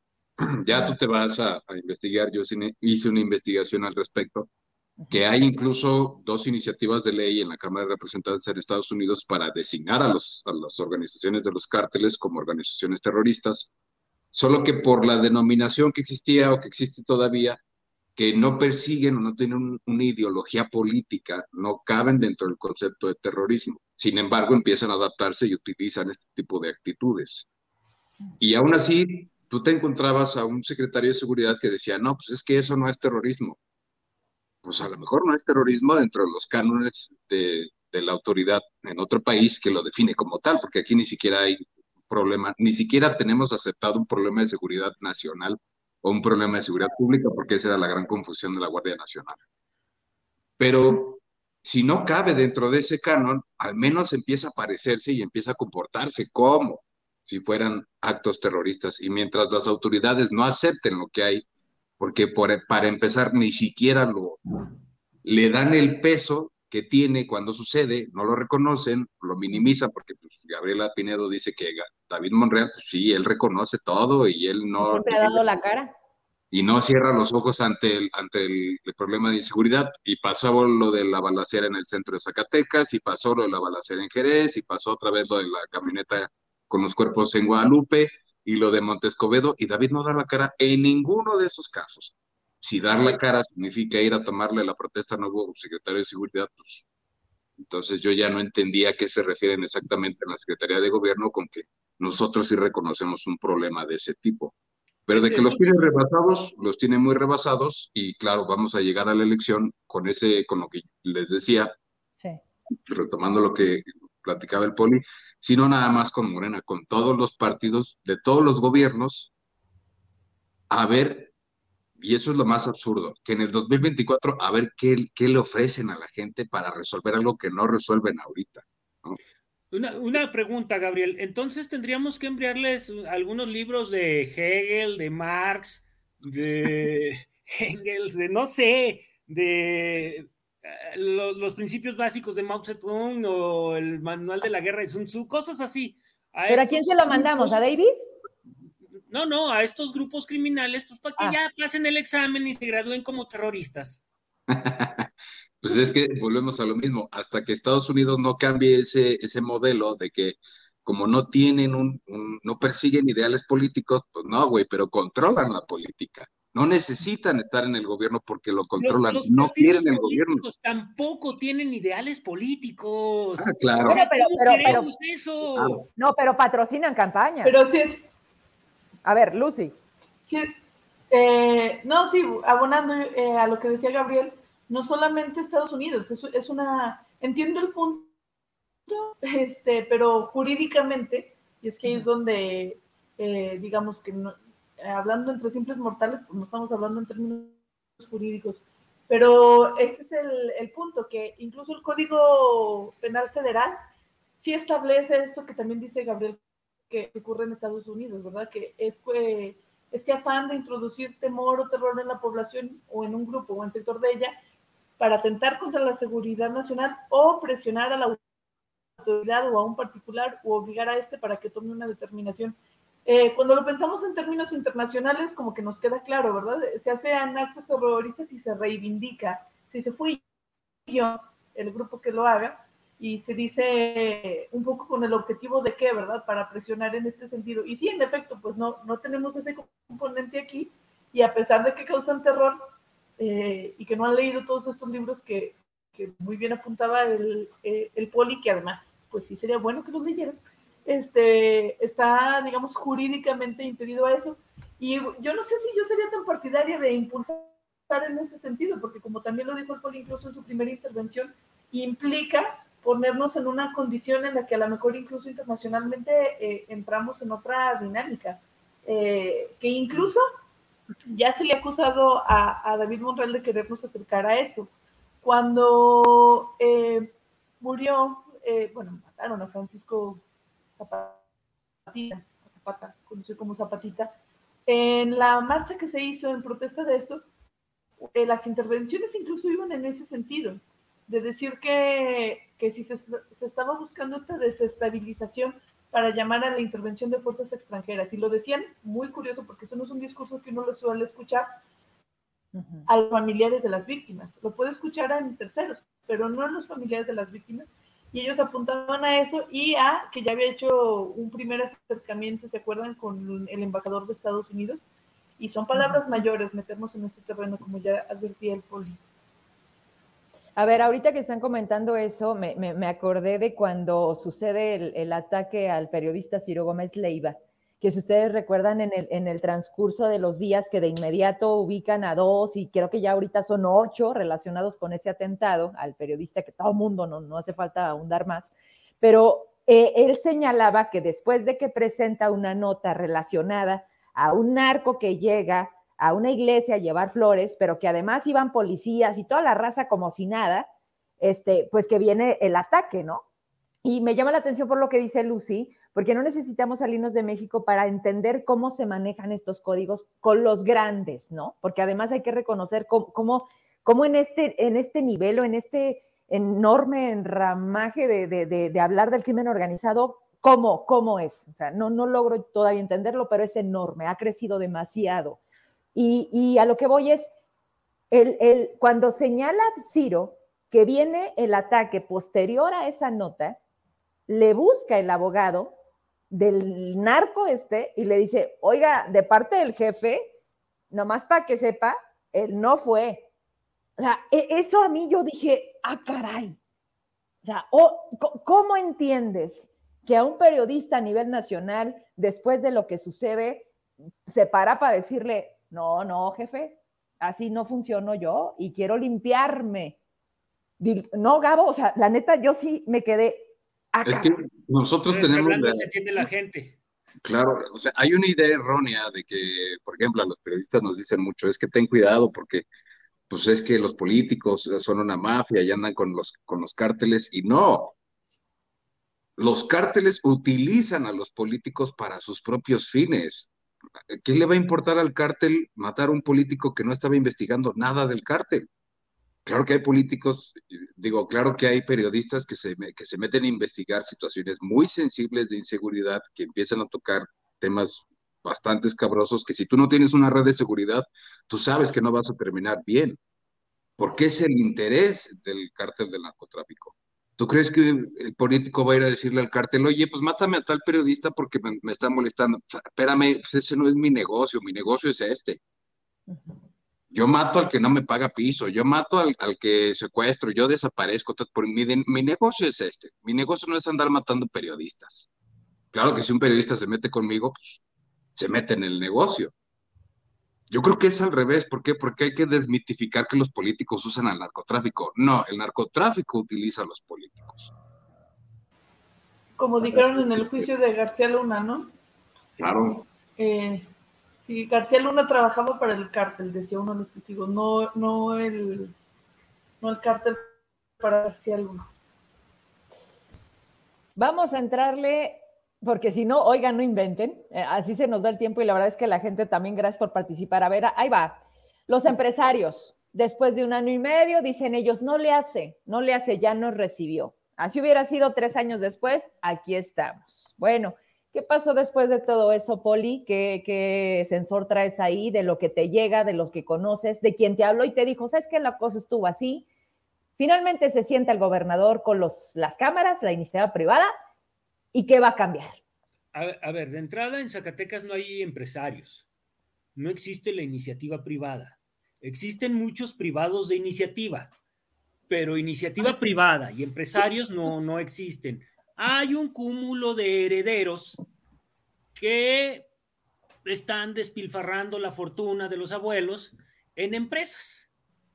Pero empresarios como tales no hay, no hay. Empresario es de emprender, de iniciar, de ir más allá de lo que tenemos. Y ninguno de ellos sale del más allá de lo que tiene. Tiene su zona de confort, no se arriesga. No lo he visto montar nuevos negocios que, con un capital que sea suyo. No, eh, arriesga capitales de otros, arriesga salarios, arriesga puestos de otros, pero no tenemos empresarios. Empresario, el último empresario de este país fue Emilio Azcárraga. O sea, de ahí en más, este, creo que tenemos una clase alta, medio estúpida, pero, pero nada más. Eh, ¿Qué va a pasar? ¿Qué va a pasar con esta reunión que tuvieron los empresarios? Supongo que le explicaron sus miedos que tienen los empresarios y supieron que explicaron este el cómo les duele que Andrés Manuel haya subido el salario mínimo y no tengan cómo cubrirlo, o que no les alcance para cubrirlo, o que no quieran cubrirlo. Les duele que les hayan aumentado las vacaciones a sus empleados. Esos empresarios, eso, seguramente eso fue lo que fueron a decir porque no creo que hayan ido a decirle y a plantearle una estrategia de, a, David Monreal de cómo llevar la seguridad a Zacatecas o traer la seguridad a Zacatecas. No creo que ninguno de ellos haya dicho, va, aquí va un millón de pesos para que te contrates a un buen artista para el festival cultural. Va, yo pongo otros dos millones y te traes a fulano para que sea un festival cultural para los zacatecanos, pero que también nos traiga turismo. Ninguno de ellos fue a hacer eso. Ninguno fue a decir, ¿sabes qué? Yo voy a poner dos millones de pesos o tres millones de pesos para capacitar a nuestros policías. Ninguno fue a decir eso. O sea, tenemos que entender que también el sector empresarial de Zacatecas es muy desarraigado, es muy, muy apátrida, ¿sí? Este, hay que decirlo, y que también son muy poco solidarios. Han sido muy poco solidarios con los zacatecanos. Te lo digo porque luego de los diferentes homicidios que ha habido en Plaza Bicentenario, a ellos, sobre todo al sector hotelero, y al sector restaurantero y a los de bares, lo que les preocupa es que se habla mal de Zacatecas, no los homicidios, no la inseguridad. A ellos lo que les preocupa es que se habla mal de Zacatecas. Eh, yo supongo que ningún empresario fue a decir que Plaza Bicentenario, un estacionamiento que funcionaba maravillosamente bien en otras administraciones, cuando lo tenía alguien, lo tenía el propio gobierno del estado, hoy que lo tienen concesionado, no te sirven los cajeros, no hay papel en el baño, la flecha a veces no sube, este... Los elevadores no sirven. El, elevador lleva años sin funcionar. Sí, yo nunca lo hizo. Yo creo que los empresarios no fueron a decir que hay un estacionamiento a un costado de la plazuela Miguel Ausa que lleva años en obra negra, que no está alumbrado, que no tiene elevador y que te cobra carísimo. O sea, los empresarios no fueron a hablar de, de lo que nos duele al resto de los zacatecanos. Les fueron a hablar de, ay, por favor, gobernador, dile a los medios de comunicación que ya no hablen mal de Zacatecas. Y No, no, no, ¿a qué medios de comunicación, mi Poli? No, porque también... No, bueno, yo sé, eh, porque ese ha sido el llamado, ¿eh? Oye, pero tiene un chingo de convenios, ¿no? Y caro, güey. Entonces, ¿por qué no les A ver, yo no creo que tenga tantos convenios, ¿eh? O sea, sí, ahí sí me gustaría ver, verlos a la luz y ver cuántos hay. Este, porque sí creo que pueda tener arreglos, pero convenios como tales, firmados y que estén amparados por una factura, creo que no hay tantos. Pues entonces peor aún. Ah, eso es otra cosa. Eso ya, ya, ya es cosa de la función pública. Este, pero sí te puedo decir que que lo que vivimos como ejemplo de solidaridad en Chaparrosa con los empresarios de Zacatecas jamás lo vamos a vivir. Ellos, a ellos no les interesa. Eh, si, si truena aquí, se van a Aguascalientes y si no, se van a Nuevo León y se, o sea, no van a estar aquí. Son gente a la que ya nos ha demostrado en más de una ocasión que lo que pasa en Zacatecas no les interesa. ¿Les interesa invertir en alguna candidatura a gobierno? Pues sí, para ver si después recuperan algo. Pero realmente, como parte de la sociedad, ellos siempre se han sentido un sector aparte, incluso lo dicen en los comunicados, sociedad civil y el sector empresarial, como si el sector empresarial no fuera parte de lo mismo. Entonces, no creo, o sea, y aparte son, son cobardes, son, son gente que cuando les dices, bueno, y de todo eso que te quejas, ¿me vas a dar una declaración? No, no, no puedo, es que si, así no me toca, imagínate si hablo menos. Qué mentiroso eres, Poli, eso no sucede aquí. Bueno, a mí sí me ha tocado, a mí sí me ha tocado, y, me encantaría poner nombres, pero luego se enojan y ya no me invitan el café, pero, ah. pero sí pasa. Se quejan y se quejan y luego les dices, órale, va, dame la declaración, te invito a mi programa. No, no, no, no, no, porque no, no, no sabes, no, no, no, no, es que mira, ya estoy en pláticas. Ya me van a pagar, ya me van a pagar la factura de hace un año, ¿no? como si una factura de hace un año valiera lo mismo que este año. Eh, ya la debe. Ya, ya caducó, ya venció.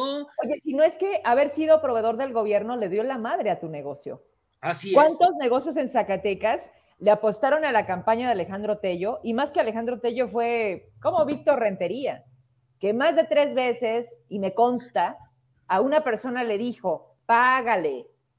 No le pagó, Poli. Norma, Gabriel, Lucy, y sí, está por demás ahorita traer, ¿no? Pero así de cínicos son. Y los negocios tronaron. Que, que esa es otra. Aquí el sector empresarial o estos herederos, su, su, principal idea es ser contratista de gobierno del Estado, como muchos medios de comunicación, ¿eh? O sea, lo que, a lo que aspira un medio de comunicación generalmente en Zacatecas es a tener el convenio con gobierno del Estado entiendo, de la publicidad no se vive aquí, ¿eh? De la publicidad no se vive porque los negocios son también, no invierten. Pero no, no, no, no, no quieren vivir de su credibilidad y de atraer públicos, de ser rentables, no. Quieren vivir de publicar el boletín y de tener un convenio con el gobierno del Estado. Y eso también, hay, hay que ser honestos, eso también nos ha dado la madre al periodismo y también ha hecho que nuestra credibilidad esté por los suelos y no porque tú hayas aceptado o no el convenio, sino porque simplemente somos una generalidad en la que te dicen chayotero y a veces quieres defenderte y a veces cuando te dicen prensa vendida les dices no compras ni un teleguía, cabrón, pero, pero me estás gritando prensa vendida. Eh, pero, pero es imposible, es imposible la defensa cuando a tu alrededor, pues 10 20 medios de comunicación, chicos, grandes y medianos, están formados en la antesala de, todos para recibir un convenio, así sea mínimo, o un acuerdito comercial que no implique facturas. entendamos que eh, ahí también hay algo que nos ha faltado a, a, los medios de comunicación, que es un acto de contrición y decir, sí es cierto, la hemos regado, hemos mentido, hemos amparado a cantidad de hojaldras que hemos permitido que esos tipos lleven la voz cantante y por unos pagamos todos. Adelante. A ver. Dice ay, ay, sí, yo también. A ver, a ver, a ver. Y sí, bueno, de entrada es también una, una idea cultural de los medios que estés sujetando un convenio a que hables bien de un político. Esa es la perversión, ¿no? Al final de cuentas, creo que, sí. Dispuesto, es lo que estés dispuesto a vender y lo que yo claro. pero, pero aquí esta coyuntura debería de servirnos a todos los medios de comunicación para que no condicionen un convenio a que hables bien o mal de un político, porque eso no debería de ser. En el convenio que tú firmas jamás dice que vas a hacer eso. Y esos son acuerdos que se entienden y no debería. Entonces, creo que el día que los medios de comunicación nos unamos y digamos, a ver, no, es, en esto no quedamos. Yo solo te estoy dando publicidad, no te estoy dando, eh, eh, es más, no, no te voy a, no voy a publicarte un boletín donde diga David Monreal, eh, puras cosas extraordinarias fuera de la realidad, por cierto, o sea, de cualquier gobernador pero siempre la comunicación social como que es un culto a la personalidad en todos los exenios. Entonces, a ver, eso nos corresponde a los periodistas empezar a cambiarlo. Por ley, cada gobierno tiene que tener cierta cantidad de, convenios publicitarios para, para que se conozcan los programas que hay en un gobierno. O sea, no es un pecado. No, no es un delito. Ahí está, ni un delito, porque pues aparte es gente que está dada de alta en Hacienda, que declara, que hace todo esto, ¿no?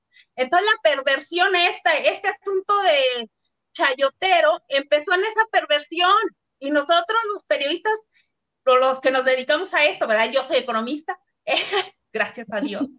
Eh, los, que andamos en esto, los que andamos en este baile, nos hemos creído. Eres, eres economista, pero estás aquí, chiquita. no, es un economista que dice gracias a Dios. Y no le has preguntado por su teoría económica contemporánea. Ah, no, pregúntale su teoría económica. Ay, ay, ay, sin raspar los muebles. Quedamos que lo que se dice en la bodeguita se quede en la bodeguita. Exactamente. No, no, como dije, no me exhiban, no me exhiban. Orden, orden en la mesa. Sí, orden. Bueno, entonces, total, creo que a nosotros nos corresponde, a todos, a todo el gremio, porque bueno, vean ahorita los que tienen convenio, o sea, dan lástima ver lo que publican, o publican nada más los boletines, los que antes tenían una columna. No, no, no, no, nada Ya no hacen nada, no, se atreven a hacer una columna. No, no, nada más hacen eso. Agarran mis publicaciones, las de Gabo, la tuya, la del Poli, y le ponen falso. Ay, también hay darle su mérito. Digo, que se chingan otra vez. No, no pueden caer más bajo, desgraciadamente. Ese tipo de condiciones se supone que somos el cuarto poder. ¿Cómo es posible que estemos sujetos a condiciones de alguien con un ego tan lastimado, no? Como un político cualquiera. ¿Qué dijiste, Poli? Es que ya no podemos en el cuarto. Por eso ah, no. Ya... somos el quinto, porque además no estamos haciendo, estamos, sí, ¿no? Las redes hoy son el quinto poder, ¿o qué? ¿En qué? Bueno, pero pero esa es también una oportunidad para la sociedad, o sea, y qué padre que esté, sucediendo esto, la, efervescencia, que haya más maneras de comunicar, está padrísimo. A, ver, ahí es otra también, pero creo que sí, las redes son importantes, pero creo que seguimos siendo parte importante los que nos dedicamos profesionalmente a esto, porque pues si fuera por escribir en redes sociales, en Facebook o en Twitter, y hablando de Twitter, perdón, estoy preocupado porque me acaba de avisar que me sigue Omar Carrera y, y sí ah. me pone nervioso. Ay, güey, a partir de hoy. Y sí me pone nervioso que me eso, te pasa por venir, eso te pasa por venir. paranoia se va muy lejos, pero, pero lo que te digo, sí es importante distinguir lo que se escribe en las redes sociales por por cualquiera que puede escribir y tiene todo el derecho de escribir, a lo que, a la opinión de un profesional, a la opinión de alguien que se dedica a esto y que lo hace con datos y que investiga y que su fundamentación va más allá del sí porque sí y el no porque no. Porque tenemos gente escribiendo de repente en, en las redes sociales que piensa que ya es comunicador o que piensa que ya es un profesional de los medios y de pronto piensa que es fácil aventarle mentadas de madre al gobierno, sea cual sea, sea su partido que sea, sea, sea quien sea. Y no, no solamente es hablar y tirar la diatriba, es sustentarla. Es decir, ¿por qué estoy haciendo esta crítica y estos señalamientos? Es hacer los comparativos con los gobiernos anteriores, con las administraciones anteriores y el decir, en este momento y en este rubro estábamos mejor así por esto. Y en cambio, en las redes sociales se ha vuelto el griterío, la emoción, la efervescencia, eh, el, repito, el mentar la madre por mentar la madre. Y entonces eso... Y además cambiarte el nombre, Poli. Y además, no, dar la cara, güey. No dar la cara, hacerlo de manera anónima, poner páginas o falsear páginas. porque es tan fácil que alguien más ponga un polinotas, un polinetas, un, poliefectos. Es tan fácil que alguien abra un, escriba una columna y diga, este es el caballo de Troya, este, o una cueva de lobo. O sea, es tan fácil que los verdaderos profesionales de esto nos está, bueno, se están extinguiendo. Yo no, todavía no me considero uno de los profesionales porque hay, hay que estar aprendiendo todos los días, pero yo me quejo, por ejemplo, y muy seguido, de las transmisiones en vivo de los compañeros de una conferencia de prensa o de un evento en cualquiera que este sea, que dices, bueno, ¿y el tratamiento periodístico? O sea, sí, lo estás transmitiendo en vivo, pero estás dejando que él hable.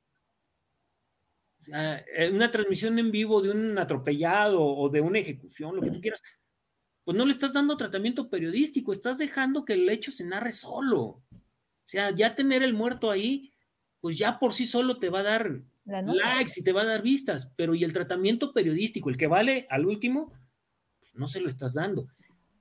Y en ese sentido creo que también los periodistas hemos ido perdiendo terreno porque hemos dejado que nos ganen las redes sociales, nos, nos da prurito competir.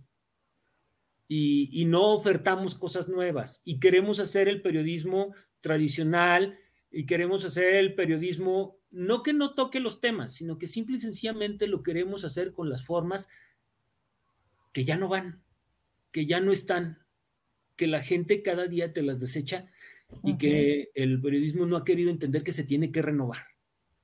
Que sí hay cosas muy básicas que van a seguir siempre, la estructura de la entrevista, eso va a seguir siempre, la narrativa, tu estilo va a seguir siempre, pero hay formas que tenemos que ir haciendo a un lado. Es cuánto, señores. Ya, eh, pues, estamos otra vez con los empresarios. Si me hacen ustedes el favor, eh, este, mi Lucy, Lucy, de esta reunión con los empresarios, bueno, dice el Poli que con, con, con, los invitados que tuvo David Monreal en la mesa la pasada semana para hablar de, pues, de muchas cosas, esperando que también fuera la seguridad, porque Zacatecas está, Zacatecas está mal. Hoy, hoy, hoy la cosa no está bien. Lucy yo creo que cierto el polio, coincido con él en algunos de los puntos que dice, eh, y esto es lo que les ha imposibilitado eh, compaginar con el grueso de la población. De entrada, a mí me parece sano que hubiera esa, esa conversación, esa mesa, eh, muy tarde, sí, se parece como si el sexenio acabara de empezar. como que si todo lo demás hubiera sido propedéutico. Esto yo creo que debió haber sido hace mucho tiempo pero bueno, pues si algún día tendría que ser. Eh, no sé también qué tanto llega a la sociedad, efectivamente, porque creo que los empresarios que participan en, ello no son eh, necesariamente representativos ni, ni hacen clic con la mayor parte de la población, y también ya lo decíamos la semana pasada, con el pequeño empresario, que además mucho eh, son los afectados también. vemos afectados por la delincuencia y la inseguridad a carpinteros, a mecánicos, eh, a pequeñas tienditas, a expendios de alcohol, y no eran ellos los que estaban, creo, en su mayoría sentados.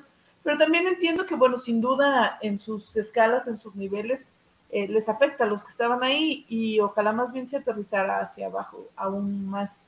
Eh, también me parece que es como en defensa propia que los empresarios participen de eso. Yo digo, creo que sí se puede no creo que sentarse ahí necesariamente sea una convalidación del gobierno y creo que sí tienen esta necesidad que ya, ya destacaba de que se hable bien de Zacatecas porque muchas de esas, eh, mucho de lo que se dice de Zacatecas está afectado. Creo que la realidad no nos deja eh, margen a decir que no estamos mal. Por supuesto que estamos mal y que quizá eh, este ha sido uno de los momentos más difíciles. Yo no sé si el más difícil, ya hemos dicho en otras ocasiones que yo creo que, por ejemplo, 2011 era muy difícil, eh, que los bloqueos incluso ocurrían en el bulevar, pero ahora eh, pues, ya llegan también al centro, particularmente la capital se siente. En Guadalupe se siente mucho. Pero eh, creo que sí también, sí hay un fenómeno, porque yo creo que aunque si nos vamos por números absolutos, como ya lo hemos platicado, Guanajuato, por ejemplo, está por encima de Zacatecas y no le veo freno en sus inversiones, no, desde que Irapuato, Celaya, este, León mismo, son ciudades con mucha problemática de violencia y de inseguridad y no creo, pero bueno, pues ahí tengo el sesgo de vivir aquí, ¿verdad? Alguien de otro lugar neutro entre estos dos pudiera decirlos, pero no creo que tengan la, la, la percepción que hay en Zacatecas. Igual, si nos vamos con cifras con relación a la población, pues ahí estamos más o menos como en el tercer lugar, junto a Baja California, que yo creo que pues es interesante por la natural frontera, y con Colima, donde también hay un puerto por el que entra mucho fentanilo. Y tampoco siento yo que tengan ese nivel de, de estigma. Por el otro lado también, y es que ahí les, le ha faltado a la autoridad como distinguir que lo que nos tiene nosotros en esos niveles es particularmente la cifra de homicidios eh, y también hay de inseguridad de inseguridad. No tenemos la cantidad de robos y de carterismo, etcétera, que hay, por ejemplo, en la Ciudad de México, pero es una inseguridad relativamente pacífica, donde la gente pierde sus objetos de valor o sufre asaltos, pero no tienen una cabeza enfrente en pleno en plena vialidad, en plena calle, ¿verdad? Y eso significa, se asume diferente desde la percepción social. Y bueno, a pesar de todo esto, pues tenemos la ciudad número uno y número dos de inseguridad, Fresnillo, en la percepción, eh, que es Fresnillo y Zacatecas. Y Zacatecas es asumida como Guadalupe porque Guadalupe no se mide y creo que por eso se nos escapa muchas veces del análisis. No se, no se le suele medir en particular y cuando se le mide, se le mide en conjunto con Zacatecas. Pero no somos aún así, ni por número de habitantes, ni en números absolutos, la ciudad con más homicidios pero sí somos las ciudades con más percepción de inseguridad. Creo que en ese sentido cabe esta duda que se está intentando sembrar o que a lo mejor ya les han sembrado este, a los comercios o por la cual intentan decirnos ¿no? que cambiemos de opinión en eso. Pero la verdad es que, que cambiemos de percepción, me. La verdad es que mientras no se obtengan resultados concretos y a veces resultados concretos es incluso investigar, pues no se va a lograr cambiar esta percepción. Ahorita que mencionabas el, el atentado a Ciro Gómez Leiva, es que ahí conocimos qué sucedió y tenemos cámaras y te muestran en casi cualquier ciudad, ¿eh? te dicen esto pasó más o menos, te hacen un recuento y te dicen la cámara lo siguió de aquí a acá, o tenemos tal hipótesis, e incluso a niveles hasta de desmentir a las víctimas. Estoy pensando en esta muchacha que fue inicialmente que desapareció en el Metro Indios Verdes y nos hacen todo un seguimiento de dónde estuvo. Y nosotros no tenemos nada de eso jamás, ni en los crímenes más fuertes. Y entonces eso nos hace sentir que ni siquiera se investigó. Y a pesar de que en estadística, si es que damos por ciertas sus estadísticas, porque puedo entender que haya duda, eh, si damos por ciertas sus estadísticas, aunque sean menores a esas otras que vemos en otras ciudades, como no tenemos nada que nos haga pensar que cuando menos lo están intentando, pues por supuesto esa percepción no, va a cambiar.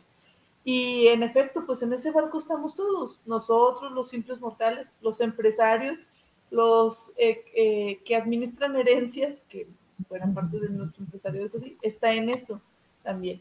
Pero el punto es qué hacer.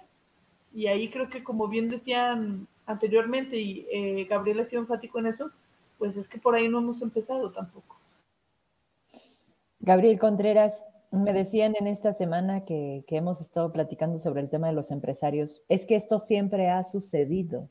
Hoy le dan demasiada importancia, demasiada atención. ¿Tú crees que es eso? Mm, no, definitivamente no. Las cosas están cambiando, es lo que yo he estado intentando explicar en las columnas, es que hay un proceso de narcotización que está profundizando en muchos aspectos y es más fácil que detone más rápidamente en cualquier lugar. Sí, siempre ha pasado y el narcotráfico ha existido, o sea, si vamos a eso, pues el narcotráfico ha existido desde la ruta del opio, que, o sea, desde 1500, lo que tú gustes, sí, siempre ha habido drogas. Necesitamos saber qué está pasando ahora que no pasaba antes, porque claro que es muy distinto, y como decían los empresarios, pues es que en Guanajuato también matan, pero la raza se va para allá a casarse a San Miguel de Allende. Pues sí, pero checa los índices de inseguridad en San Miguel de Allende. No tiene los mismos índices que Zacatecas. Zacatecas es lo único que vendes. Y aquí en Zacatecas sí te matan a dos canijos en el centro, en un bar. Y se vuelve todo una escena. Y luego, si no quieres vender Zacatecas, intentas vender Jerez, pues de repente llega una masacre y Fresnillo, pues ni hablemos, es imposible de vender. O sea, Fresnillo se sostiene con el comercio, punto, se acabó.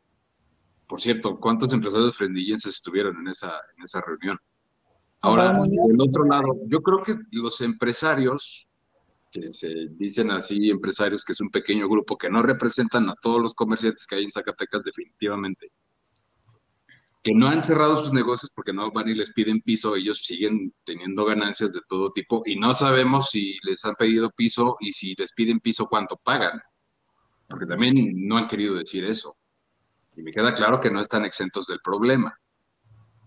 Creo que con quienes tendrían que hablar los empresarios primero es con los medios de comunicación, para que nosotros les digamos por qué las cosas están cambiando y cómo están cambiando. Porque claro que el gobierno va a decir, no, pues es que todo está bien. ¿Cuál inseguridad? ¿En dónde? ¿Cuándo? No, pues que no lugares peores. O sea, no ves, no ves la camioneta en Guadalupe, los cuerpos en Montescobedo, o sea, pues claro que si vas a la mesa y te dicen, pues no, pues es que es un tema nacional y pues matan aquí, y matan allá y matan en Baja California, lo mismo que, pues claro que en todos lados están matando, ¿por qué? Porque hay una ausencia de Estado. Pero a mí no me interesa que vayas y me digas, tus, tus inversiones corren riesgo por esto y esto y esto, porque los índices de inseguridad se están comportando de esta manera. Hoy en la mañana platicaba con una persona que tuvo la desfortuna de ir al refrigerador que tiene la fiscalía ya por la policía, allá en Guadalupe, eh, donde guardan todos los cuerpos. Y, me comentaba, es que esto no es, lo, lo, que comunican no es ni la tercera parte de lo que hay de cuerpos ahí adentro. O sea, te vas acercando al edificio ya apesta a muertos. Si hay muertos apilados uno tras otro, o sea, la fiscalía no, no te va a decir ni la tercera parte de, lo, de, los, de los cuerpos que recuperan todos los días, de mucha gente que ni siquiera es de aquí, muchos de paso o que los traen del narcotráfico de otro lado. O sea, es una cantidad impresionante de cuerpos apilados que ya no caben allá adentro. Y luego vas y los empresarios te dicen, pues es que eso pasa en cualquier lado. Sí, pero ¿por qué está afectando tanto a Zacatecas? Porque si no entendemos eso, pues tu negocio va a seguir igual, hasta que llegue un punto en donde pues, te lo van a cerrar. Pero lo que pasa es que ellos van a esas reuniones, y seamos francos, con el derecho de reclamarle a David lo que decía el poli. A ver, pues es que porque ellos no invierten un millón, dos millones en el festival, pues porque ya se los metieron en la campaña de David ellos van a decirle, oye, la lana que te metimos en la campaña para que tú ganaras, a nosotros en qué nos beneficia si lo que vemos es que estamos cayendo en el porcentaje de atraer turistas y las carreteras están llenas de asaltos. Nosotros te pusimos de gobernador. ¿Qué vas a hacer para resolver nuestros problemas? Ah, bueno, entonces eso ya no es una reunión de empresarios. Eso ya es una reunión de socios, de comerciales. Exacto. Es una reunión de socios. Ah, bueno, pues entonces ahí los socios, pues sí que se reclamen y que se digan sus verdades, porque cuando se enojan las comadres, pues salen todos los trapos, ¿no? Y que se lo digan entre ellos, pero que no vengan con la indolencia de que los medios de comunicación somos los que generamos el gran problema de, inseguridad en Zacatecas, porque simplemente informamos lo que está pasando. Ahora, ok, yo, yo, yo ponía en la columna precisamente ese ejemplo. Pues. Supongamos, porque además en esa reunión David les dijo, con ningún medio, yo no voy a permitir que me extorsionen. Así lo dijo. Yo no voy a permitir extorsión, que si los medios quieren hablar bien, que hablen bien. Si no quieren hablar bien, pues muy su problema. Pero a mí no me van a extorsionar. Y no dijo estos y estos, dijo todos. Y eso incluye a los que les paga él. Que por cierto, sus propias páginas son los primeros en cubrir la nota roja. O sea, ahí los tiene adentro, les está pagando para que difundan eso. No digas eso, Gabriel, porque luego. A ver, no ¿quién es el director del CISAR? Pues, ahí los tiene, ahí los tiene metidos y les paga para que difundan notas rojas. y no pueden empezar por su casa, y no pueden empezar por su casa, pero a ver, volvemos al tema. Si, si en esta reunión de socios no se pueden entender o no se entiende que el gran problema es que supongamos que el día de mañana David llega con 100 millones porque ya y llega de malas, es que, pues, es que por culpa de los empresarios voy a tener que pagarle a los medios que me extorsionan. Porque aparte él muy digno, ¿no? Es que me quieren extorsionar. Mm. Pues ya le paga a todo mundo con la condición de que todo el mundo se calle. Imagínate, o sea, es lo más estúpido que puede haber, porque al otro día los medios ya nadie dice nada y nadie reporta inseguridad. ¿Y la gente? Y de donde va a salir todo pues es de las redes sociales y las redes sociales se van a inundar de información de inseguridad. ¿Por qué? Porque el narcotráfico va a seguir pegando duro por donde sea. Van a seguir matando y van a seguir secuestrando y van a seguir desapareciendo y van a seguir desplazando.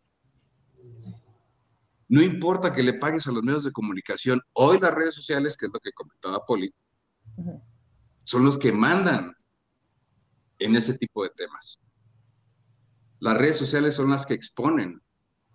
Y a lo mejor David no supo decir en su momento, es que los medios son propagandistas. No, las redes sociales son propagandistas, pero no son propagandistas.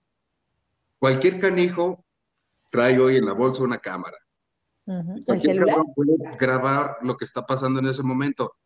¿Cuántas veces nos han mandado videos de Jerez nada más grabando los puros sonidos? No los balazos, los puros sonidos. Eso no lo vas a, eliminar pagando tanta lana a los medios de comunicación. No va a pasar así. Pero hazle entender a los socios de David lo que David no les puede hacer entender porque David está diciéndoles, no, a mí no me van a extorsionar, ¿no? Que por más que te extorsionen o no te extorsionen, pagues o no pagues, no es así. Aunque logres homologar una línea editorial que está muy cabrón porque ni siquiera eso puedes, al otro día lo que va a consumir la gente es las redes sociales y las redes sociales y las redes sociales y ya quiero ver cómo le va a ir a los medios de comunicación que no comuniquen eso. Porque entonces sí la gente va a decir, ¿y yo por qué voy a consumir un periódico o un medio digital que no está diciendo nada? Claro. Esto va mucho más allá, pues. Pero bueno, yo me quedo con que fue una reunión de socios donde se dijeron sus verdades y no va a ayudar en nada al problema que tenemos hoy. Poli. A ver, primero yo temo que se hayan dicho sus verdades, porque el empresario generalmente le tiene miedo al gobierno, le tiene pavor. Pues es que te pueden tronar el negocio, Poli. Pues se los han tronado. Segundo, lo que quiero saber es si Luis y Medina, si eso es un Casio o es un Rolex. y, este cabrón.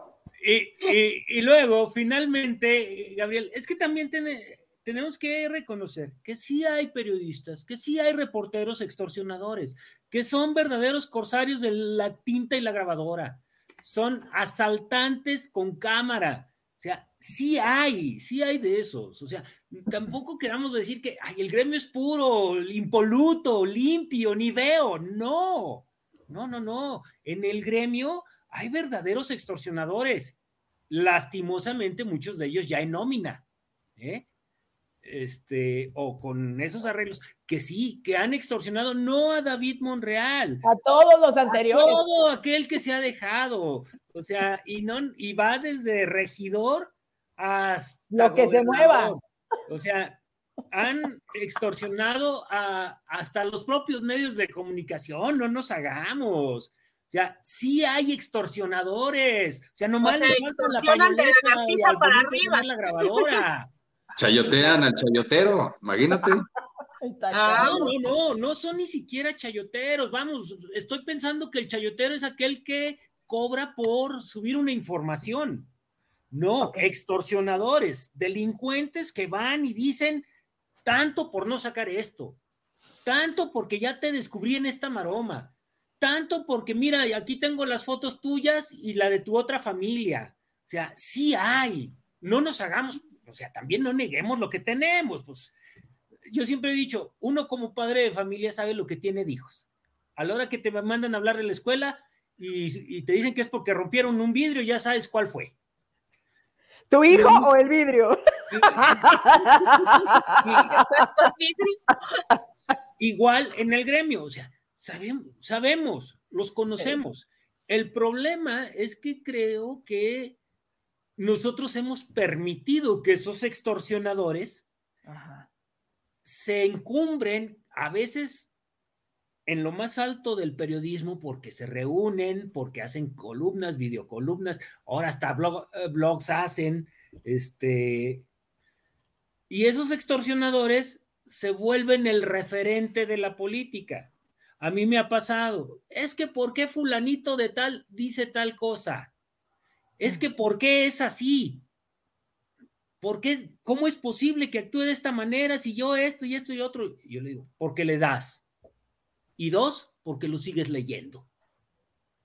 Quitémosle el poder a esos extorsionadores. Yo, es más, yo acompaño a David Monreal. Es cierto. Vamos a quitarle esos, el poder a esos extorsionadores. Ya no les Pero los tiene ahí, Poli. No tienen que salir. Yo, yo hago votos porque ya no les dé y que ya no los lean, porque finalmente muchos de esos extorsionadores, donde dices tú bien, Gabriel, ahora no aportan ni tres likes, no, no aportan dos vistas. y quiero responder una de las preguntas que, apareció ahí. ¿Aquí en el, en el programa? En ahí. ¿Lo de Arpis? Que decía lo de Arpis, ¿qué pasó con la asociación? Bueno, la asociación se declaró en un stand en lo que definimos este, la nueva ruta, pero existe. El, ahí dice que tendrá una permanencia de 99 años. Este, entiendo y por lo que he platicado con los demás socios, eh, hemos este, intentado tener una reunión para nombrar un nuevo presidente, ya que el que tenemos no nos sirve.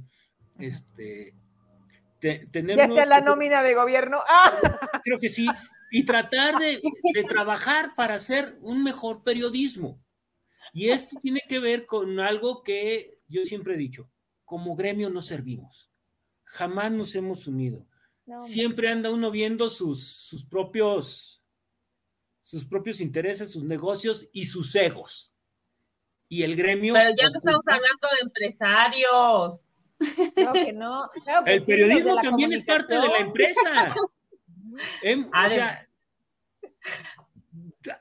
yo, yo soy de la idea de que empresario el Kikis, ¿no? O ah, hoy vamos a los tacos mañana, ¿no?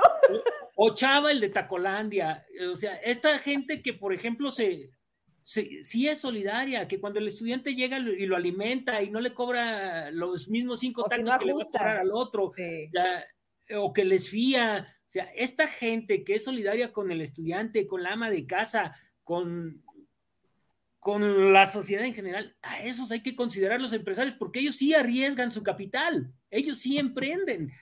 Que no han logrado llegar más lejos, bueno, eso es otra cosa, pero emprenden.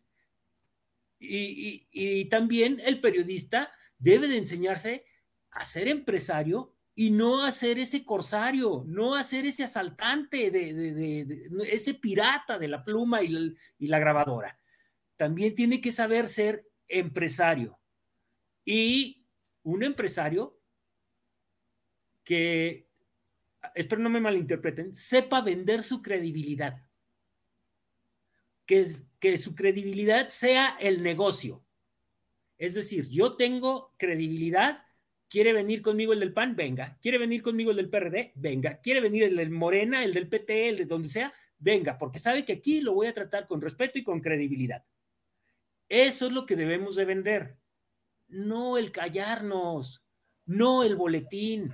E insisto, tenemos que reconocer que dentro de nuestro gremio tenemos muchos que se dedican a la extorsión y no por defender a David, ¿eh? No, David que se defienda con sus propias uñas, pero si... ¡Nombres!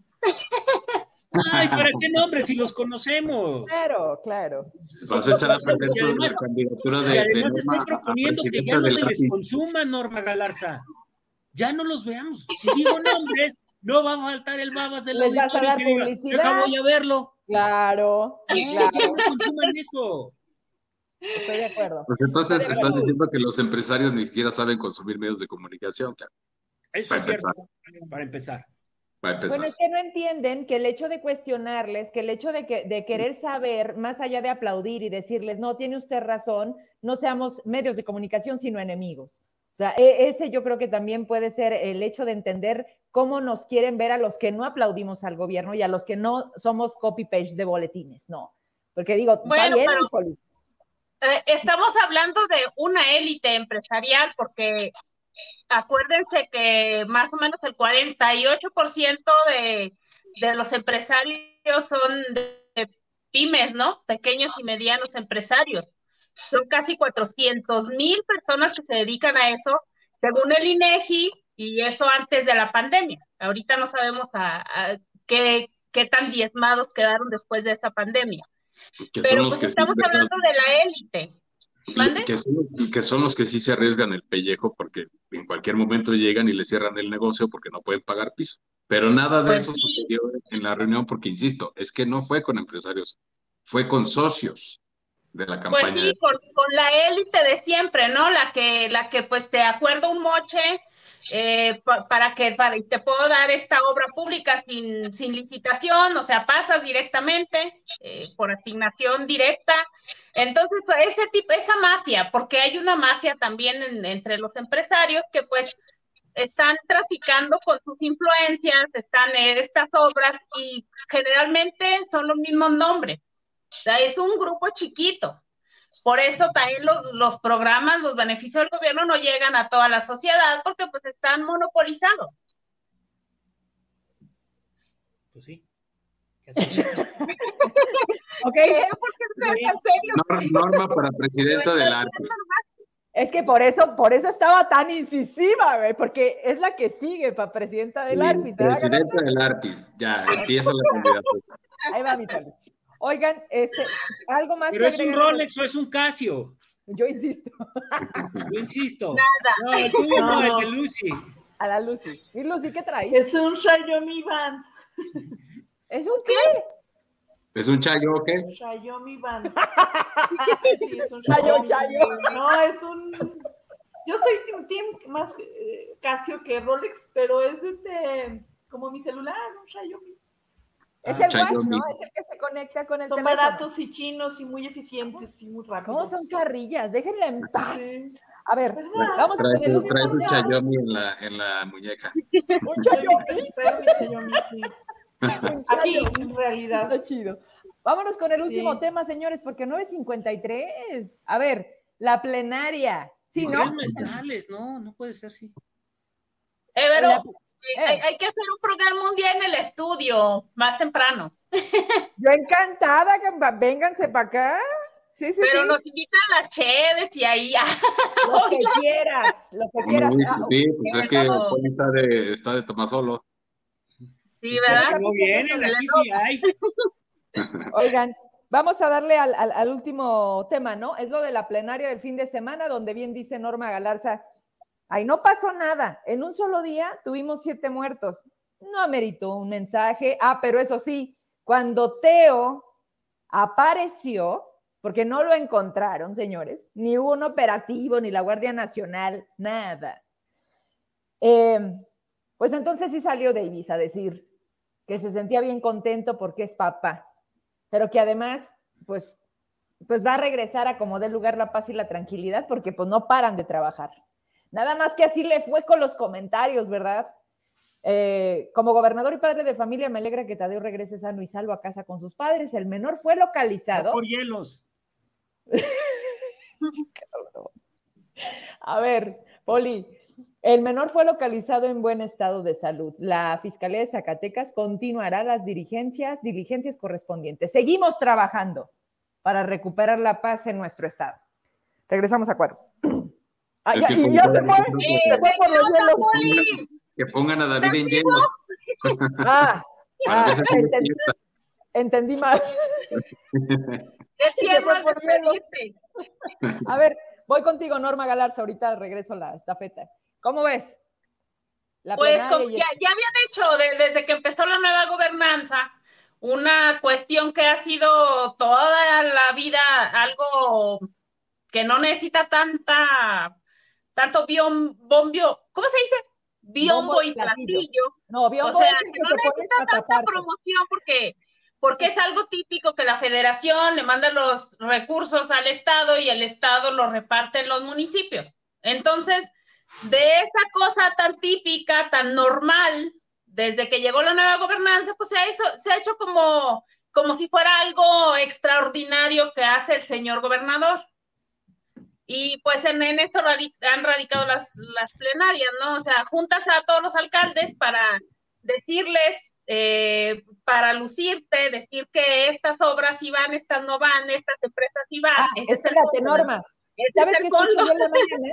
¿Sabes qué escuché en la mañana? Que subió a la tribuna Lupe, Lupe Correa, Correa. en el Congreso y que dijo, oigan, yo fui alcalde y en el gobierno que estaba cuando yo fui alcalde sí nos permitían trabajar pues con X constructoras, ¿no?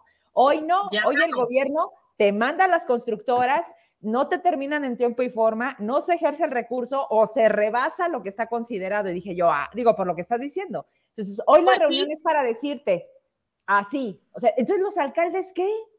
¿Dónde De hecho, como- de, de hecho, los de Morena, pues esa fue la condición desde el que inició el 2022, ¿no? O sea, luego de que ganan, que les llega el primer presupuesto, que lo empiezan a repartir, pues la condición fue como, a mí me vas a dar obra pública y esto y esto y, y, y así.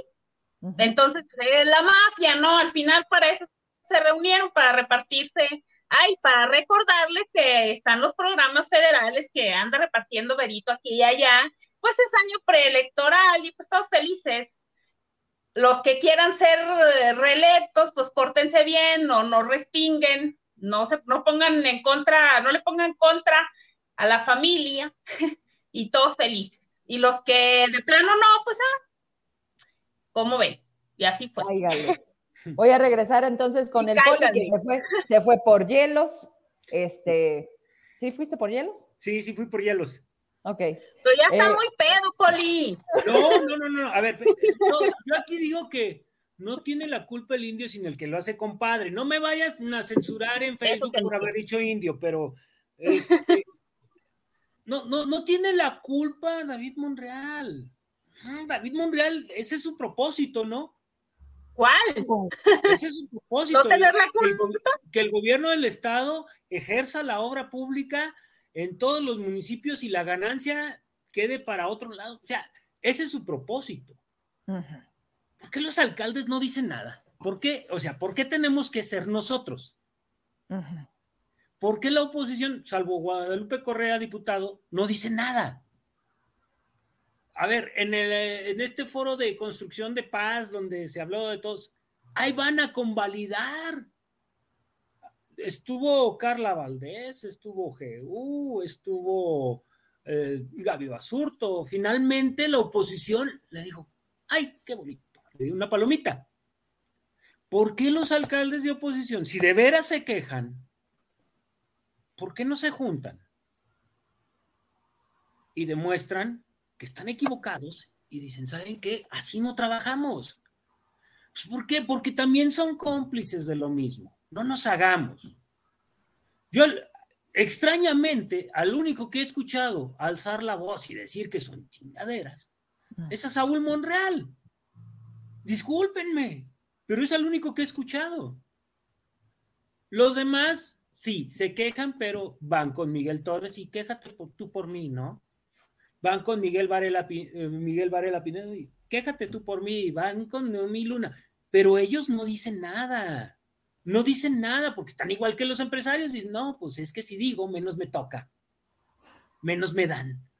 No, ¿por qué tienes que ser tú, Norma Galarza? ¿Por qué tú, Verónica Trujillo, Lucía Medina o Gabriel Contreras o un servidor, los que nos quejemos por ellos? No. Los, los presidentes municipales fueron a esta plenaria y oyeron las condiciones. ¿Y qué hicieron? No voy a dar entrevistas no voy a hablar. Este, convalidaron que a los medios de los medios, a los miembros de los medios de comunicación lo sacaran. No se opusieron, ninguno de ellos dijo, no, momento, que se queden para que escuchen. O cómo vamos a comunicar, ¿no? No vamos a comunicar, no. ¿Qué boletín has leído de alguna presidencia municipal de oposición después de esa plenaria? ¿Te llegó algo? No, ¿por qué? Porque al final se allanan, aceptan, son parte de lo mismo. Ya quieren que nosotros externemos la queja, bueno, dame elementos para externar tu queja, pero ni un trinche. O sal tú, sal tú, ¿no? Sal tú, da la cara, yo te doy la cobertura. Claro. Pero ni un trinche boletín mandan. No, no, no son capaces de, a ver, Vero, ¿me recibes mañana en el estudio? Mario Luis Molina, yo sé que tienes un, pinche programita que va a cumplir cinco años. ¡Ay, cabrón! ¡Felicidades! Por Suelta los globos. No, ¿crees que se nos había olvidado? claro que no, güey. Gabriel Contreras, a ver, sácalo aquí en tu columna. Lucy, en la colmena informativa, es que yo sí lo leo a todos. Yo sí lo leo a todos. Este, por favor, menciona esto y di que lo digo yo. No lo hacen. ¿Por qué? Porque son, este... No lo digas. Son de los que no van a la guerra. Así son los alcaldes. Y en ese sentido, pues le veo más valor a los de Morena que dicen, pues sí, así que sea. Sí, eso más. Sí, ellos dicen sí y ya. Y los de oposición, pues, insisto, son, son de, de esas personas que no van a la guerra. O que visten muy bien. Y, lo único que te trascienden en algunas columnas es que dicen que ahí conocieron a varios secretarios del gabinete. O sea, tienen, tienen, esa, tienen esa mentalidad de que es que si nos peleamos, pues de por sí no nos pelan, si nos peleamos nos van a pelar menos. Tú dices, pues es que, ¿quién les, ¿quién les dijo que era así? Se supone que es totalmente al revés. Si no te pelan, peléate. Pues peléate, ¿no? Y ya, y aquí tenemos ya los prácticamente, ¿cuándo cumplen los cinco años, por El día 5 de febrero. Ah, ¿Y qué va a haber? No, trabajo, mucho trabajo. Ay, cálmate, David, no mames. Cálmate. Ahora resulta que mucho trabajo. Es que todo el mundo quiere puente y que no vamos a trabajar. Les dije, no, vamos a venir todos a trabajar y vamos a seguir porque esto no se ha detenido y, y todavía estamos en los últimos lugares. Entonces hay que echarle ganas. A ver, No, felicidades porque, no, independientemente de la carrilla, cinco años, oye, voy a sonar, se dice fácil, pero se requiere de un chingo de resistencia, ¿no? Sí. No, felicidades porque la verdad es que no es el, fíjate que no es y sí es el mejor momento para los medios como los nuestros, para estos en donde somos nuestras marcas, para estos en donde pues en donde depende todo si sale o no sale y qué sale, Mario. La neta, yo digo, que, no. yo digo que sí es el mejor momento para hacer periodismo. Para ganar dinero, no. Pero ¿Y luego de qué es el mejor momento. Sí. Ahora sí que no gano, pero cómo me divierto. ¿Cómo me divierto, no? Alguna vez oí a, a, a, la señora de Molina, Miguel Bosé, porque es la señora de Molina. Antes yo era la señora de Bosé. Él, él, ahora es la señora de Molina, ya ha caído mucho. Este, lo oí en una entrevista decir que a él no le disgustaban tanto las dictaduras, porque en las dictaduras se forman las mejores corrientes democráticas, las mejores corrientes del pensamiento y las mejores corrientes artísticas. No me molestaría porque saldría algo muy bueno. Bueno, en ese sentido yo creo que a mí no me molesta tanto la 4T no la considero una dictadura, pero sí la considero un gobierno muy ramplón, que nos ha permitido ejercer el mejor periodismo que se puede ejercer en los últimos años, porque antes no te dejaban hablar, porque antes no te permitían hacer ni decir nada. Hoy no es que nos hayan permitido, les arrebatamos esa, esa situación y hoy hacemos el mejor periodismo que se ha estado haciendo en México en los últimos años algunos con ciertos intereses, algunos con otros y algunos otros como nosotros, ahí nomás pendejeando. Aquí cotorreándola los miércoles. Aquí cotorreando, ¿no? Por diversión. Oigan, ya hay que poner este lo de las estrellas para que la gente nos mantenga. Porque... Sí, monetice. Ah, pues felicidades, Poli, felicidades. Gracias. Cinco años, cinco años y más en estos tiempos, pues el baño, el año casi vale el doble. Entonces son seis. Entonces son seis. Sí. Ah, pues qué bueno, qué gusto que, que, nos acompañaste hoy, la verdad, ya para, para cumplir y no cansar a la gente, que pues ya ves, la gente dice Norma, pues mientras sigan aplaudiendo, pues aquí le seguimos. Eh. Dijo el Chente. Dijo el Chente. No, y aparte yo ya estoy muy aplaudido, ve nomás. Me estoy viendo y parezco Fernández Noroña. No había caído yo en esto, me voy a tener que rasurar inmediatamente. Es que esa barba. Oye, Poli, Poli, no se te van a salir los mocos, ¿eh? No, no, no, no. Oigan, yo, yo creo que si alguien más no quiere hacer un último comentario, es momento de ir cerrando la mesa. Este, ¿Alguien más antes de ya dar no, a la Yo suscribo todo lo que dijo el Poli, totalmente, totalmente acuerdo. O sea, es que cómo es posible que estén jodi, jodi, jode de que los traen en chingue, que no les da nada, pero nadie dice nada, todo el mundo callado. Y los que van, van y se pelean con los mismos de siempre y dicen, ay, ya también párenle a su cuento de sus pleitos, o sea, llevan un año con el mismo pleito, ya, ya estuvo, o sea, espérenme. Entonces, yo estoy totalmente de acuerdo. Los, presidentes municipales desde hace tiempo están muy perdidos, al menos desde que inició el gobierno de David, y nadie hace nada y nadie dice nada. Pues entonces así sigan. Y pues, con cuánto terminó de su ejercicio de la Secretaría de, de Obras Públicas en 2022. Pues ahí está la lana que no está gastando. ¿Por qué? Porque ni los pelan y como no hacen nada, no los van a pelar, no les van a dar dinero, pues sigan en la concha organizando ferias y organizando festivales porque si no pueden pavimentar una maldita calle, mucho menos dar seguridad, pues ya no sé cómo le van a hacer los que quieren reelegirse, ¿no? Pero Oye, en el caso de la pavimentada y eso, yo, yo debo reconocer, digo también, ¿no? El tema de Saúl, ¿cómo le está haciendo? Pues que calles y calles y calles y el drenaje y, todo, o sea, ¿cómo le está haciendo y Saúl? Todas las barre, deja de eso. Y, las barre, ¿no? Y se hace nacional. No, no, no, qué bárbaro. Saludos, Saúl, saludos. bueno, este, pues vámonos entonces. Poli, ¿te gustó? ¿Vuelves a regresar o no vuelves aquí? No, más bien la pregunta es, ¿me vuelven a invitar? pues el público, ¿no? El público. No, muchas gracias. Gracias, Poli, por, por haber dicho que sí, esta cosa se va a mover y de eso se trata. Este, como lo dije al principio del programa, mira, la gente ya lo pide y nosotros aquí tenemos que estar. Este, felicidades, vamos a seguirle y pues pronto de nuevo te esperamos por acá. gracias, gracias Vero, gracias Norma, Lucy, Gabriel. Quiero, quiero cerrar con algo. Tenemos que entender que no todo es culpa del gobierno, ¿eh? oh, pues, ¿cómo no? También, nosotros los ciudadanos tenemos mucha culpa. Y, y lo hablo porque, híjole, no dejamos de consumir pendejadas o sea, tontería y medias, que se meten por todos lados. Este, los chavos, o sea, yo en ese sentido creo que me considero, pues me gusta la copita, pero nada más. Pero, pero conoces gente, todos conocemos gente que sigue consumiendo tontería y media y después se queja de la inseguridad.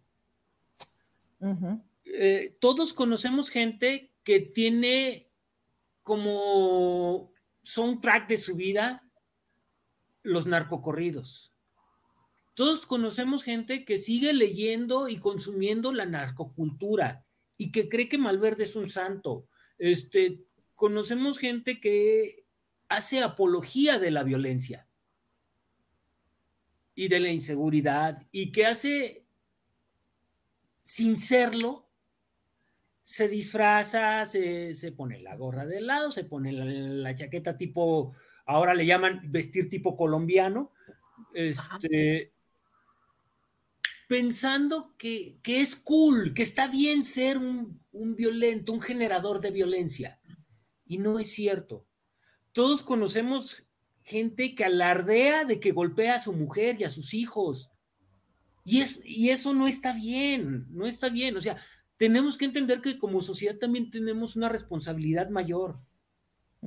y, que le queremos cargar la mano a, David, a Andrés Manuel, al secretario de Seguridad Pública, cuando no somos capaces de decirle al hijo, hey, bájale esa pinche música. No está bien. No está bien. En ese afán de permitirnos de la libertad de expresión, nos hemos vuelto permisivos. Y mira que yo, para que me queje la libertad de expresión, ya, carajo, escucho a los Tigres del Norte y a Ramón Ayala. Pero hay algo en donde hay límites, donde dices, esto está demasiado como para seguirlo permitiendo. Seguimos consumiendo todo lo que nos hace daño como sociedad y no solo lo consumimos, lo presumimos. Entonces creo, y eso es con lo que quiero cerrar, lo que no queremos, lo que, tenemos que desechar ya, urge que tomemos acciones como sociedad. Y el ejemplo es Chaparrosa, ¿eh? El ejemplo es Chaparrosa. ¿No quieren más de eso? Bueno, pues vamos a comenzar con nuestra casa. No queremos eso. Gracias, Poli. Salud. Salud.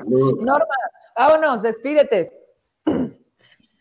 Ok, Bye. Ah, no, no, no, no. el, poli, el poli se las toma a ti te hacen daño. Sí, ya sé. Oye, sí, qué raro. Es que como está aquí a mi lado, aquí a mi lado. ¿Me llegó? Pues está llegando. Salud, Norma.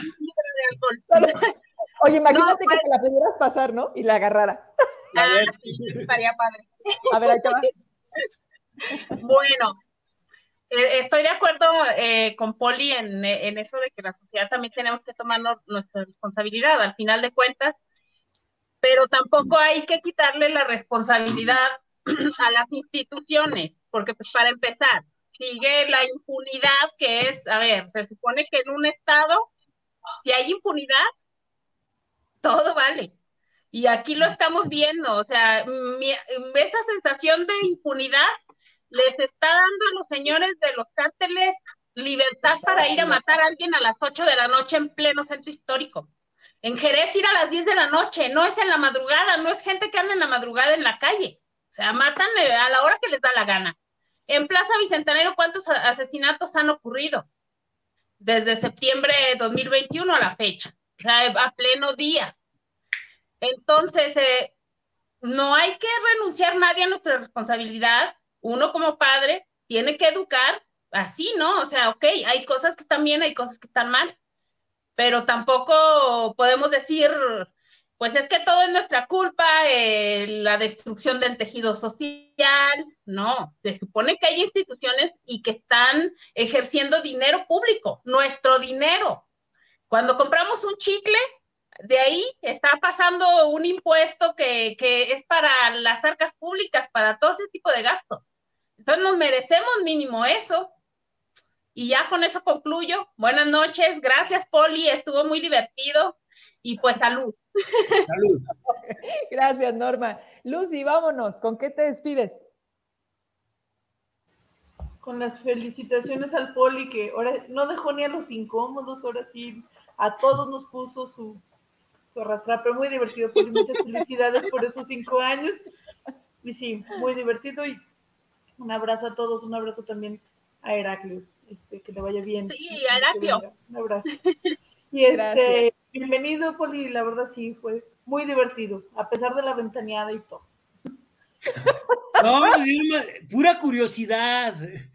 Es que Está bien, está bien. Es que no, le una conferencia de prensa del Partido de Encuentro Social donde se, la conferencia era la canción de Shakira y yo dije, no, ya todo el mundo está en esa onda, menos yo. La de facturo, ya no lloro, facturo, y dijiste, Así yo Yo ni facturo y sí, sí lloro mucho. Sí, yo también soy de las que llora todavía.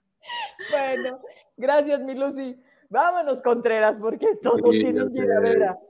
Yo, yo les digo lo mismo, no caigan en la trampa, no facturen, es una trampa.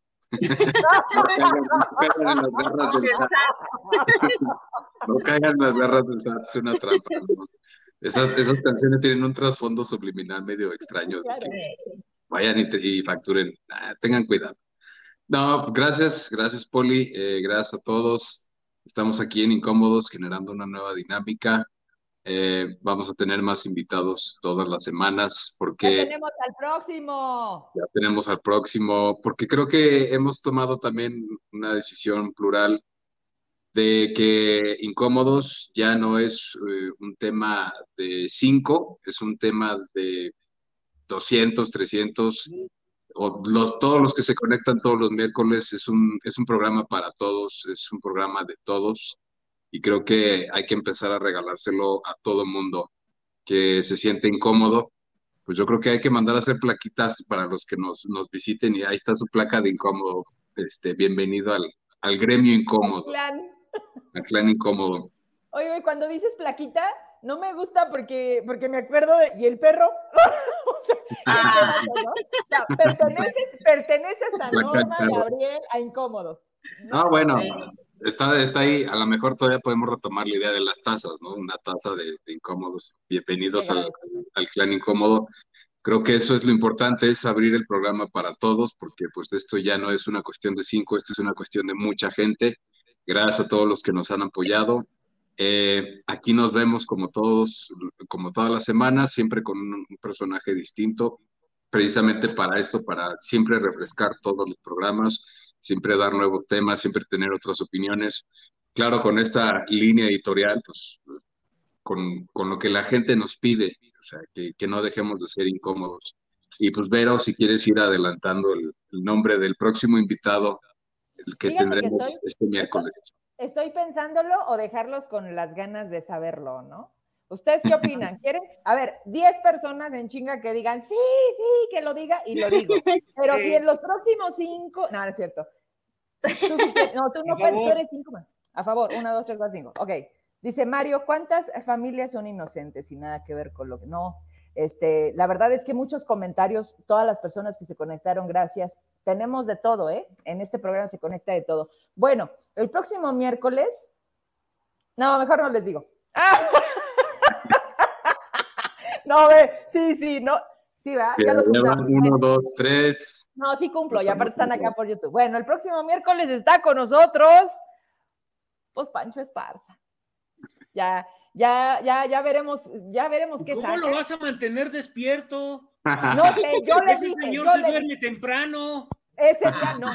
Fue la, fue la primera condición, Poli. No, tú le dije, Pancho, nada más que aquí la cosa es así. Me O sea, dijo, tiene "Va". como mil años Pancho Esparza, ¿no?